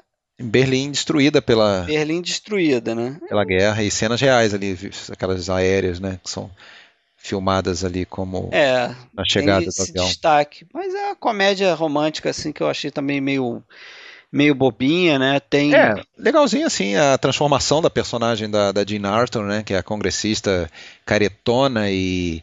Ah, mas mesmo essa transformação eu acho boba e talvez até meio machista, vamos dizer é, assim. Eu, eu acho que o que pega ali também é o ator, né? O John Land é fraco, eu acho. É, fraco. O, a, o principal ali é a Marlene Dietrich, né? Que ela é, é para mim a figura principal ali, é a melhor desse trio aí. A Jean Arthur, ela estava até inclusive aposentada e o Billy Wilder Sim. tirou ela da aposentadoria para fazer esse filme. o Billy Wilder dizia, dizia que porra, ele sofreu nesse filme porque é, tinha, tinha duas atrizes, tinha uma que não não conseguia se olhar no espelho e tinha outra que não parava de se olhar no espelho, né? Que era é, a, a, o Zé. A Marlene Dietrich. É, a Marlene né? Dietrich super vaidosa e tudo, e a Dina Arthur era super insegura e já se achava velha e tudo mais. Foi um é, problema. E... Diz que, inclusive, ela foi com o marido um dia na casa do Billy Wilder reclamar que ele teria cortado o, um, um close lá, que ela tinha achado que tinha ficado bom e tal. E aí o Billy Wilder até falou que não, que na verdade não, nunca existiu aquele close. Ele saiu pela tangente. Diz que a Marlene Dietrich também mexia os pauzinhos lá para não, não se dar muito destaque a personagem da, da, da, da Febe, né? Febe, que é a Phoebe. Phoebe, é. que é a personagem da, da Dina. Então tinha, tinha essas coisas todas lá. Era meio chatinha e também se valeu da, da, da, do contato, da amizade que ela tinha com, com Billy Wilder. Né? É, mas fora as tretas à parte aí também. E, e o veículo, né, para aquelas canções dela e tudo mais. E nesse caso, inclusive, aparece o compositor, né, numa cena lá tocando, que é o Holland, o Frederick, Frederick Holland, que é o cara que, que ajudou a alavancar a carreira dela como atriz, né, que compôs muito os sucessos dela, principalmente aqueles lá do, se eu não me engano, do Anjo Azul, até já, já era composição dele. É um cara, um, também um daqueles emigrês lá da, do, do Império Austro-Húngaro e tudo, né? É. Mas é um filme também que eu desconfio que foi a última vez que eu revi. Ah, pois é. é. Foi a segunda, eu acho que eu tinha visto uma vez há muito tempo atrás e revi agora podcast, mas não vejo muito mais nada ali além né, disso, não. Fora aquele lance. Tem uma certa conotação sexual também, né? Esse Sim. lance de expor aí os favores sexuais né, que o povo alemão acabava fazendo em troca de, de, de Não, e, várias e coisas que os americanos ofereciam a, ali. A né? libertinagem né? né? dos americanos. O cara recebe um bolo de aniversário que mandaram para ele lá dos Estados Unidos e a primeira coisa que ele faz é vender o bolo é, para ter dinheiro para comprar o colchão para amante, quer dizer. É. então, Tem esses toques aí de não, é, né? Ele não vai comprar uma escova de cabelo, ele vai comprar é. um colchão, quer dizer. Inclusive dizem que o governo americano ficou puto com Billy Wilder aí por, por conta desse filme e retratar as tropas americanas dessa forma, né? Mas é o que é, né? Não é um filme de grande destaque, não. E aí a gente pode começar a, fa a falar aí do último filme da noite, que é o principal, né? E como você já se adiantou aí, talvez um dos melhores filmes do Billy Wilder, né? Ah, sim. Sem dúvida. E ainda mais para cinéfilo, um prato cheio esse filme. Sem dúvida, é um carro, é o carro-chefe desse nosso episódio, né? O Isso aí. dos deuses. I didn't come here to see a house. What about Norma Desmond? That's what I'm trying to tell you. This is an enormous place. Eight master bedrooms. A sunken tub in every bathroom. There's a bowling alley in the cellar. It's lonely here. So she got herself a companion. Very simple setup. Older woman who's well to do. A younger man who's not doing too well. Can you figure it out yourself? No. Sunset Boulevard, 1950. Que eu acho que já começa com uma abertura do caraca, né? Assim, aquela abertura do filme, é. mostrando lá o, o nome da, da avenida escrito na sarjeta, e aí começa o movimento do carro. Nossa, eu acho aquilo fantástico, assim. Com a trilha sonora, que nesse caso é do, do Waxman, né? Do Franz Waxman. É, Franz Waxman, amigo do Billy Wilder de longa é, data também. longa data também. É sensacional, cara. Eu acho fora de É, série. fantástico, e nessa, nessa sequência aí de abertura dos créditos tem essa ideia sensacional, sarjeta, né? né? Começa na sarjeta já. Começa na sarjeta, sim. Aí depois dos créditos tem essa ideia sensacional do flashback narrado por um cara que tá morto, né, cara? Isso não é, é, é totalmente original. Uhum. Eu descobri que tem um filme anterior, até com Bela Lugosi, que é um filme de terror, mas B, esqueci o nome do filme agora, que tem essa ideia também, uma narrativa a partir de um cara que já está morto. Mas ficou eternizado nesse filme aqui, né? E não era para ter sido exatamente como foi, né? Uhum. Conta é, essa historinha aí. Não, é, ali tem aquela sequência que começa na sarjeta, o carro começa a andar, até ali era igual, né? E aí o que acontece? Em vez de mostrar o, a perseguição, né? A, perseguição não, desculpa, a, o carro de polícia, a ambulância, indo lá para a mansão onde tinha sido é, noticiado o, o, o, um homem morto na piscina, o que, que se vê é um, um rabecão, né? um carro do, do coroner, né? do necrotério, e, e vai se acompanhando aquilo, entra no necrotério, tiram um corpo do Joe Gillis, né? que a gente vai depois saber que é o Joe Gillis, colocam ele na, na, na, na sala lá, no, na geladeira, né? Junto com outros, sei lá, 20 corpos. E daí a pouco apaga a luz, os funcionários apagam a luz, saem e começam a conversar os corpos. Ah, não fica assustado. É, tem, muito, tem muita gente aqui, você não está sozinho. Não, eu não estou assustado. Como que você morreu? E aí, porra, ele montou o filme dessa forma, foi fazer uma pré-exibição, né, para um público restrito. O pessoal caiu na gargalhada, né? Achou uma merda. Ah, não, não, não é que achou uma merda, mas o pessoal riu, o pessoal achou que ia ver uma comédia ali, um, enfim. Não, E, é, pô, mas, mas dizem que tem a história que o Biruada saiu constrangido, sentou lá numa escada e desceu uma mulher, passou por ele e falou: Mas você já viu uma merda tão grande assim? Horrível esse filme, não sei o que. Ele falou: É, é verdade. Aí ele resolveu mas mudar convenhamos, isso. né? Convenhamos, né? muito É. Era, Ficou é fora de tom ali, né? muito fora de tom. E aí, mais uma vez, né? O que a gente viu, o que ficou muito melhor, né? Aquele, aquela famosa tomada do, do olhar do olhar do peixe, olhar do submerso, né, de baixo para cima, que na verdade ele não tinha como filmar subaquático, né? Então ele, acho que foi usado espelhos no fundo da piscina, não foi isso? É, eles colocaram espelho numa certa angulação lá que eles conseguiam filmar e até criou aquele efeito meio de distorção, né? Muito bacana aquela cena ali, cara. Muito, Muito, bem feito, pô, emblemático aquela sequência ali. Eu né? penso, eu penso em William Holden, penso nele boiando Boiando na piscina. barriga para baixo na piscina. É. ele, aquela, aquela cara de peixe morto mesmo. E o diz que essa piscina, inclusive, ela não existia na, na casa, né, que foi usada, não tinha piscina, aquela casa que foi usada para para fazer o exterior, né, as tomadas de exterior, porque quando é interior, apesar de ser um negócio gigantesco, cheio de detalhes, era tudo em, em estúdio, né, cenário. Mas o exterior era uma mansão, né, que tinha sido de quem que foi? Foi de um Foi casal famoso. esposa- Foi da esposa do é, J. Paul Getty, eu acho. que é um Isso, isso, isso. milionário. Não tinha piscina, eles construíram essa piscina fake, né? Que não tem tubulação, nada. Botaram lá uma, uma, uma piscina Tony de beijo. E depois, inclusive, foi usado também na filmagem do Juventude Transviada. né, Alguns anos É. depois dessa piscina aí. Só Ah, legal. cidadezinha. É. Mas ah, não, então já começa. E e esse caso é esse filme tem aquele caso que eu falei da, da porra uma abertura que é impossível você parar de ver o filme ali. Né? Você Já te prende desde o início, te né? prende, porra, te prende. E ainda mais quando você percebe que é aquele cara que vai te contar como que ele chegou naquela situação. E isso que eu sempre considerei fantástico nesse filme, né? Quer dizer, uma, uma das coisas que, porra, é o, o spoiler morre, né? O cara tá morto, ok, eu vou morrer. Você sabe ver o filme o tempo todo né, que- sabendo que ele tá morto, mas isso não te importa. Ele faz uma narrativa que isso não vem mais ao caso. Você não se sente é, é, chateado porque sabe que ele vai morrer. Porque você passa a, a te pre... você, você é preso pela vontade de saber o que, que aconteceu, né? Como que ele chegou naquilo? O Porra, que aconteceu e o, e o mote maior do filme, que é mostrar a decadência daqueles personagens, né? Porque é, é, é aquilo que acho que até falam num. Acho que a Nancy Olsen fala num- num- numa entrevista no DVD, né? Que é um filme sobre oportuni- oportunismo e as consequências disso, né? Quer dizer, todo mundo ali naquele filme é um pouco oportunista, né?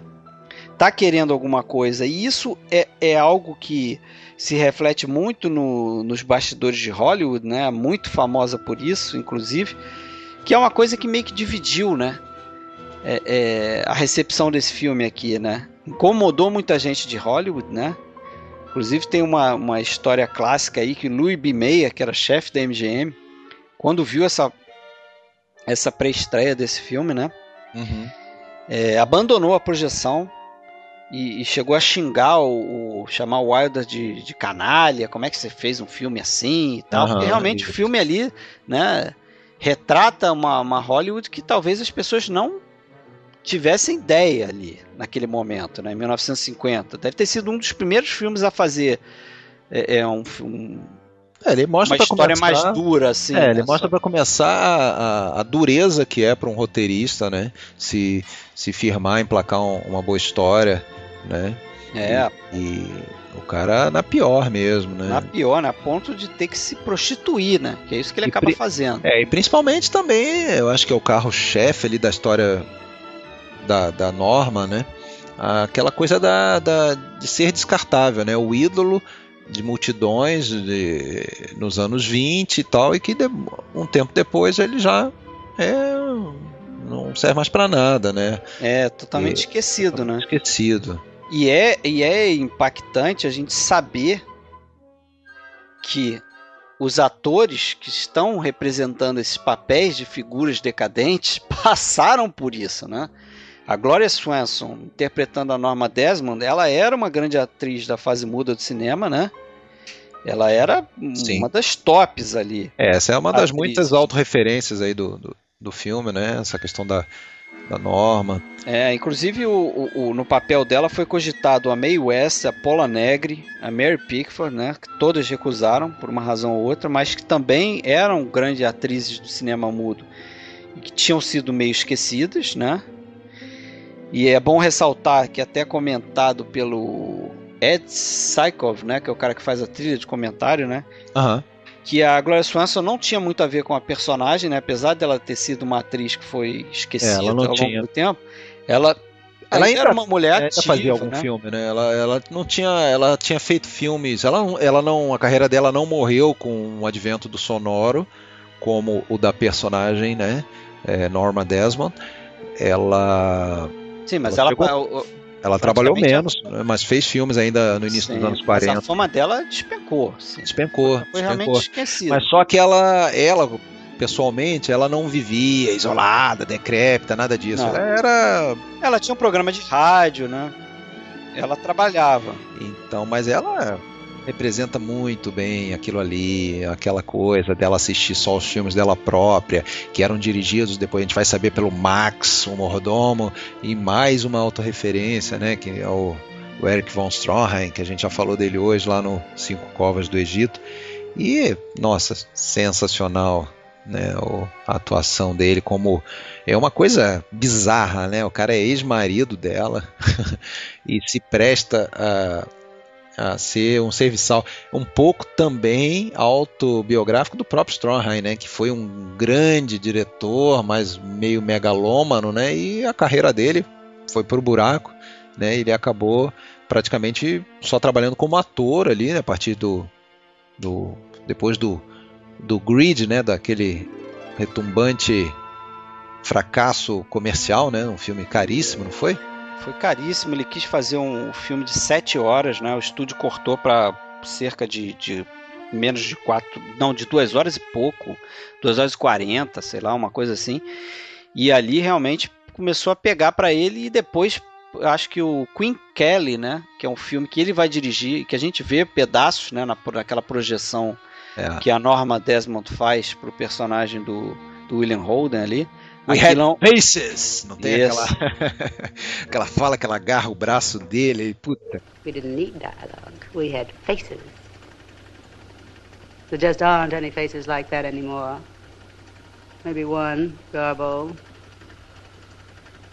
Those idiot producers. Those imbeciles. Haven't they got any eyes? Have they forgotten what a star looks like? I'll show them. I'll be up there again, so help me.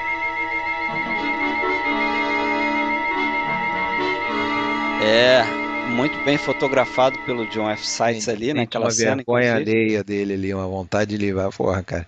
E É. a gente não entende em alguns momentos, né? Como, por que, que o cara simplesmente não vai embora daquela mansão, Pois né, é. cara? Ah, mas ele fica atraído ali, né? Pela, É, ele precisa do dinheiro, é, ele precisa do dinheiro. É. E depois, né, quando consegue sair, volta por pena, né? É manipulada ali a pena dele, né? Eu acho até que. Eu, eu, eu não tenho certeza se ela realmente cortou os pulsos ou se aquilo foi uma farsa para fazer ele voltar, né? É, Na não, não fica de- claro isso, né? De novo.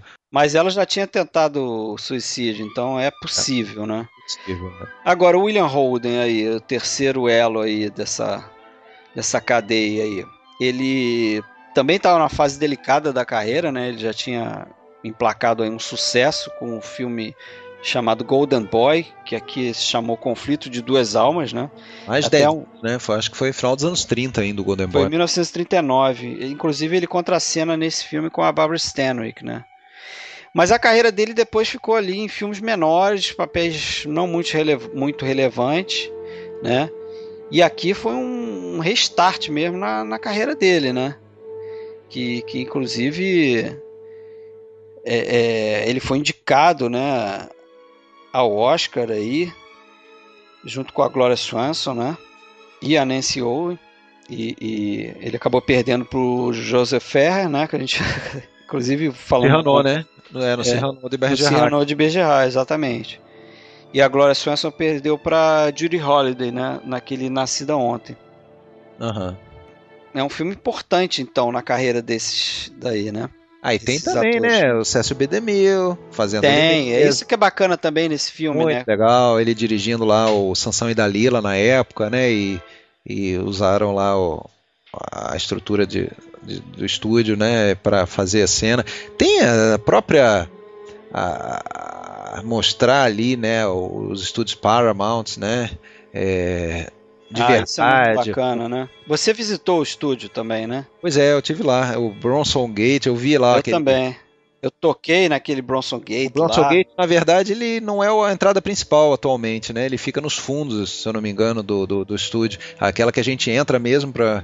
É, não, é- é, eu acho que é além disso, porque o, o Bronson Gate, ele era, naquela época, a- uma entrada dos fundos. Aham. Hoje, ele tá dentro da propriedade. Já tá né? dentro, é. Ele não Já é tá mais. dentro, Tem uma fonte na frente. Isso, Eu exatamente. imagino que a Paramount comprou aquele, aquele terreno em volta ali. Agora ele tá dentro da Paramount mesmo. Então, assim, tem uma dica aí para quem nos escuta e tiver condição de fazer uma viagem para Meca, né? A Hollywood, a Meca dos cinéfilos, é, fazer o- a visita ao estúdio da Paramount. Eu fiz três visitas, a Universal, a Warner e a Paramount, e a Paramount foi o que eu mais curti, né? Ah, não, eu só tinha tempo, eu tinha pouco tempo, eu só tinha tempo pra fazer uma, eu escolhi da Paramount. É, inclusive você consegue ver também, quando você passa com o carrinho lá deles lá e tal, você vê aquela sacada, aquela varanda que é a- no filme aqui no Crepúsculo Ah, sim. são aqueles escritórios de, Os roteiristas. então. roteiristas e tal. Eu tirei foto disso, eu vou até postar na Aham. nossa galeria aí. É bem legal, continua da mesma forma ali aquela fachada. Eu reconheci na hora, quando eu olhei eu falei pro guia, isso aqui é, É. Sunset Boulevard, né? Onde, ele- falou, "Ah, é." onde- onde eles param o, o carro, né? Isso, exatamente. para o carro e ele sobe lá um Ele dá uma fugidinha lá, né? É, dá uma fugidinha. E tem ainda o, o- o Buster Keaton, né, no filme, Ah, sim. fazendo uma pontíssima ali e tal, como um dos amigos ali da, da Norma Desmond. O H, o, o H.B. Warner, né? tinha sido- Isso. Eu me confundo com essas iniciais dos caras. H.B. Warner, ele fez o Warner, Jesus é. Cristo, né, no Rei É. dos Reis, que é um Isso. filme do próprio C.C.B. DeMille, e ele também fez filmes com Capra, né, ele fazia coadjuvante. E a Anneke Os Nilsson, era- bonecos de cera, né? Os bonecos de cera que uma vez por semana iam jogar bridge com a Norma. E aí ele se rebaixava ele, ele fazia um papel de, de é, sustentado pela, pela senhora, né? É, ali fica claro, né? Ele pedindo dinheiro para ela ali enquanto ela estava jogando. Ela, você não pode esperar e os, e os convidados olhando para ele, muito constrangedor. Assim como na, assim como na cena da alfaiataria, né? O vendedor falando para ele, pô, a senhora é que tá pagando, pega logo o melhor aí e tal. Nossa, se sente um constrangimento, né? Pelo personagem. A ideia era essa e funciona mesmo. Você fica ali, pô, o cara tá se rebaixando, né? Até virar o gigolô dela mesmo. né? Agora, é. É, e o aspecto no ar do filme, né? Eu acho legal falar também, porque é, é um filme que, na verdade, é, é- eu acho tão grandioso que a gente não, não pensa nele como um filme no ar, porque parece que isso limita um pouco, né? Mas ele tem muitas características no ar. Tem uma femme fatale, apesar dela não se enquadrar muito no perfil da- das, das louras jovens e sedutoras da- do- do- do- dos filmes no ar tradicionais. Mas tem, sem dúvida, uma mulher que leva o cara pra ruína, só que de uma outra maneira, né? É, Você não concorda? Sim, sim, com a loucura dela, né? Tem o fatalismo, né? Fatalismo é, que você já, já sabe o destino daquele cara, né? Que o filme vai tratar só de como isso aconteceu. É, tem a narração em- em- em flashback, tem a, tem a narração né, em primeira pessoa, tem o flashback. É, isso tudo é usado magistralmente aí pelo, Tem personagens, né, de, de moral baixa, né? Dispostos a fazer qualquer coisa para se dar bem, né? Porque, no fundo tem muito disso, né? Sim. Esse filme, principalmente na figura do William Holden, né? Como eu já falei aqui, ele se prostitui ao longo do filme aí. É. E a banda lá tocando e ele naquela festa de novo, só ele com a Norma, que coisa constrangedora, tu tá louco. E o, uma coisa que eu acho bem, usando um termo da moda, uma coisa bem fofa, é o, é o relacionamento dele com a, com a, com a menina lá. Nancy é, Olsen. Nancy Olson, que é a. Putz, me esqueci agora o nome dela. Ah, não vou lembrar o nome do personagem. O nome da personagem. Não, vamos lembrar, pô, fundamental. Tá, vai falando aí que eu vou, vou lembrar.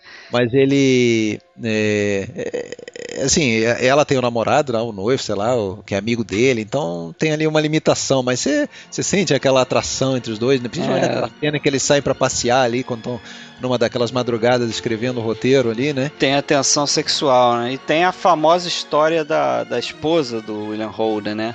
Uhum. A Ardis Holden, que era a esposa do William Holden na época, e tem aquela cena da, Isso, da varanda, né? É. Que eles se beijam.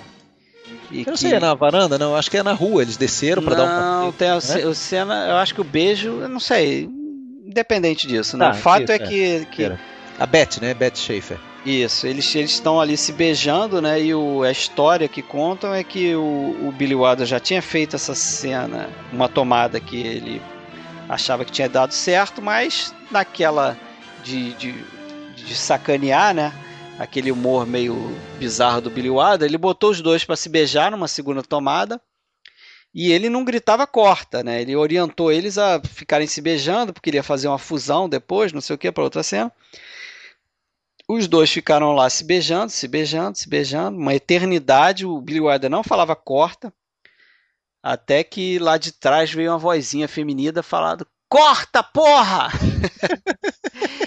e era justamente a esposa do William Holden, que estava lá no, Ela no fez, set, ele, né? Tinha ele, sido convidada pelo Billy Wilder e mandou cortar fez, ali. Né? Ele fez sacanagem, né? Ele fez sacanagem para dar uma zoada nela, né? Coisas de Billy Wilder, né? É, é engraçado isso. Tem umas curiosidadezinhas nesse filme, né? É, essa história aí do, da participação do Cécio Bida Mil, né? Que você já falou aí, né? Que eles ofereceram um cachê grande para Red Lamar participar do filme ali, aparecer numa ponta e tal. Quer dizer, eles ofereceram, não, ela queria um cachê grande, né? Eles não, não resolveram não dar e tal. Mas é interessante a apresentação do Cécio Bidemil, né? Hum. Você repara que ele é apresentado de costas. É, é, tem toda uma, uma questão ali de, de. Ela tenta falar com o Cécio Bidemil, aí passa uma mensagem para o assistente, um assistente ah, passa para outro, é, e aí um, tudo. É, o assistente de direção dele é que vai lá falar com ele, e ele tá de costas. Então, imagino, não sei se a ideia do Billy Wilder ali foi criar um suspense para as pessoas ficarem, pô, será que vai ser o César Bidamilo mesmo ou vai ser um ator interpretando ele, né? Ah, legal. Eu não sabia disso, mas é verdade, realmente. E aí aparece ele, aí é. É. É, realmente ele faz essa Pô, participação. E a, e a, gente fica, a gente fica sensibilizado, né, quando a gente descobre que não era nada do, do, do do interesse nela como atriz, né? Era só realmente o interesse, interesse no, no, carro. carro né? A gente fica com pena dela, vamos, vamos falar a verdade. Ela é louca, mas a gente gosta da Norma, né? É, ela tem ali. A gente tem uma... peninha, a gente tem peninha dela. Um certo aspecto trágico, né? Você acaba, pô, sim, a mulher sim. tá enlouquecendo. E aquela cena final, acho que a gente já pode partir para ela. Ela é bizarra, né, cara? tão bizarro. Eu sempre achei aquela cena muito bizarra, ela descendo aquela escadaria. Ali, para mim, é o ápice do constrangimento. Né? Enlouquecida. Totalmente achando, enlouquecida. Achando que, está, achando que está no meio de umas filmagens, né? Das filmagens, né? Tá pronta. Estou pronta para o meu close-up, Mr. Demil, e que na verdade quem está dirigindo, entre aspas, as câmeras é o Cécio, é o, o, o Eric von Stroheim. O Eric von Stroheim, né? E aí, com uma homenagem né, do Wilder, dando a ele novamente a oportunidade de posar como diretor, né? Muito é. legal. E é. o personagem também, né? Aquele Ed Psycho, ele cita isso nos comentários ali.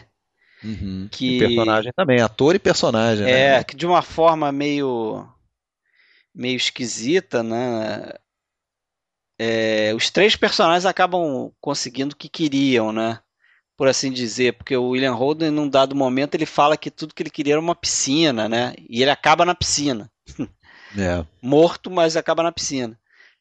A personagem da Gloria Swanson consegue o close-up. Consegue o close-up. A última cena ali na cabeça dela, ela tá fazendo um filme de novo e aquelas pessoas estão ali todas. E fecha o filme por causa dela, dela, né? É um fade out bem na cara dela, ela se aproximando, vai engolir a câmera e tem um fade out, não é isso? É, não, tem uma, uma fusão ali, uma uma, um desfoque ali, uma névoa, tem uma. É tipo uma fusão, não é bem. é- tem, eu acho que um fade out no final, mas. É. Mas o Eric von Stroheim acaba dirigindo, né? o personagem dele acaba dirigindo a cena, né? Ele que no filme também era um ex-diretor, né? Acaba dirigindo a sua última cena. E a, eu, assim, e, e é triste assim porque pouco antes, né, tem a, a visita da Nancy, né, da, da Beth, Nancy Olson, ela entra na, na casa e ele tem ali a oportunidade de, de atender o pedido dela e ir embora dali e tudo, né? Mas é, é, é est- é estranho e cruel, né? Porque ele teve a oportunidade de. Mas não, é como se tivesse selado mesmo o destino dele, né? E, e engraçado, né? Eu vejo esse filme, cara, eu devo ser muito bobo mesmo, porque eu vejo o filme e você, ela tá ali, você. Pô, você fica torcendo pro cara ir com ela, né? Pra, pra se livrar, mas, pô, ele já tá morto na piscina, a gente já sabe disso, ele não vai, né? É. E a, uma hora lá que ele tentou sair, ficou preso ali a, a, a corrente do cinto dele, fica preso na, do terno, sei lá, fica preso na, Na porta, na né? maçaneta, quer dizer, ele, tá, tá vinculado tra- tá tragado ali por aquela mansão É, e dali tem- não sairá. É, é isso aqueles toques visuais que eu falei lá antes, né? Wilder é mestre em fazer essas coisas também. Mas aí para concluir que já temos aí quase duas horas de podcast, falar um pouco do Oscar, né? Que esse filme é, teve uma disputa aí com A Malvada, né? Que foi outro grande filme da noite ali e ficou é, meio dividido ali, né? é, as premiações, mas acabou levando a Malvada aí seis Oscars, né? Inclusive direção, filme. E o Crepúsculo dos Deuses levou roteiro, né? Naquela época tinham três categorias de roteiro. Levou direção de arte em preto e branco, também do Hans Dreyer, que eu já citei no início. E levou a trilha sonora para o Franz Waxman, né? que foi amigo aí do Billy Wilder aí desde os tempos de Paris, quando eles fugiram aí de Berlim, fugiram do Hitler. Isso aí, Mas acho que fechou, né? fechou. Tá de bom Tra- tamanho, cobrimos aí. E a partir do. E no próximo episódio a gente vai tratar a partir do Montanha, dos Montanha Sete dos Sete Abutres. Abutres. Baita Espere filme também. e verão. Outro grande filme, gosto muito. Grande filme com uma. Uma femme fatale também. Uma. Sei lá, uma mulher malvada pra caramba. Uma É. loura oxigenada. E um carinha que também é malvado, também bem é fatale babaca. também, né? carinha que é bem babaca, bem baixo padrão e que no final busca uma redenção, né? Como costuma acontecer É isso aí. Mas aí é tarde demais. Valeu, Alexandre. Então tá, valeu, até a próxima. Abraço. I can't go on with the scene. I'm too happy. Mr. DeMille, do you mind if I say a few words? Thank you. I just want to tell you all how happy I am to be back in the studio, making a picture again. You don't know how much I've missed all of you. And I promise you I'll never desert you again. Because after Salome, we'll make another picture and another picture. You see, this is my life. It always will be. There's nothing else. Just us. And the cameras. And those wonderful people out there in the dark. All right, Mr. DeMille, I'm ready for my close-up.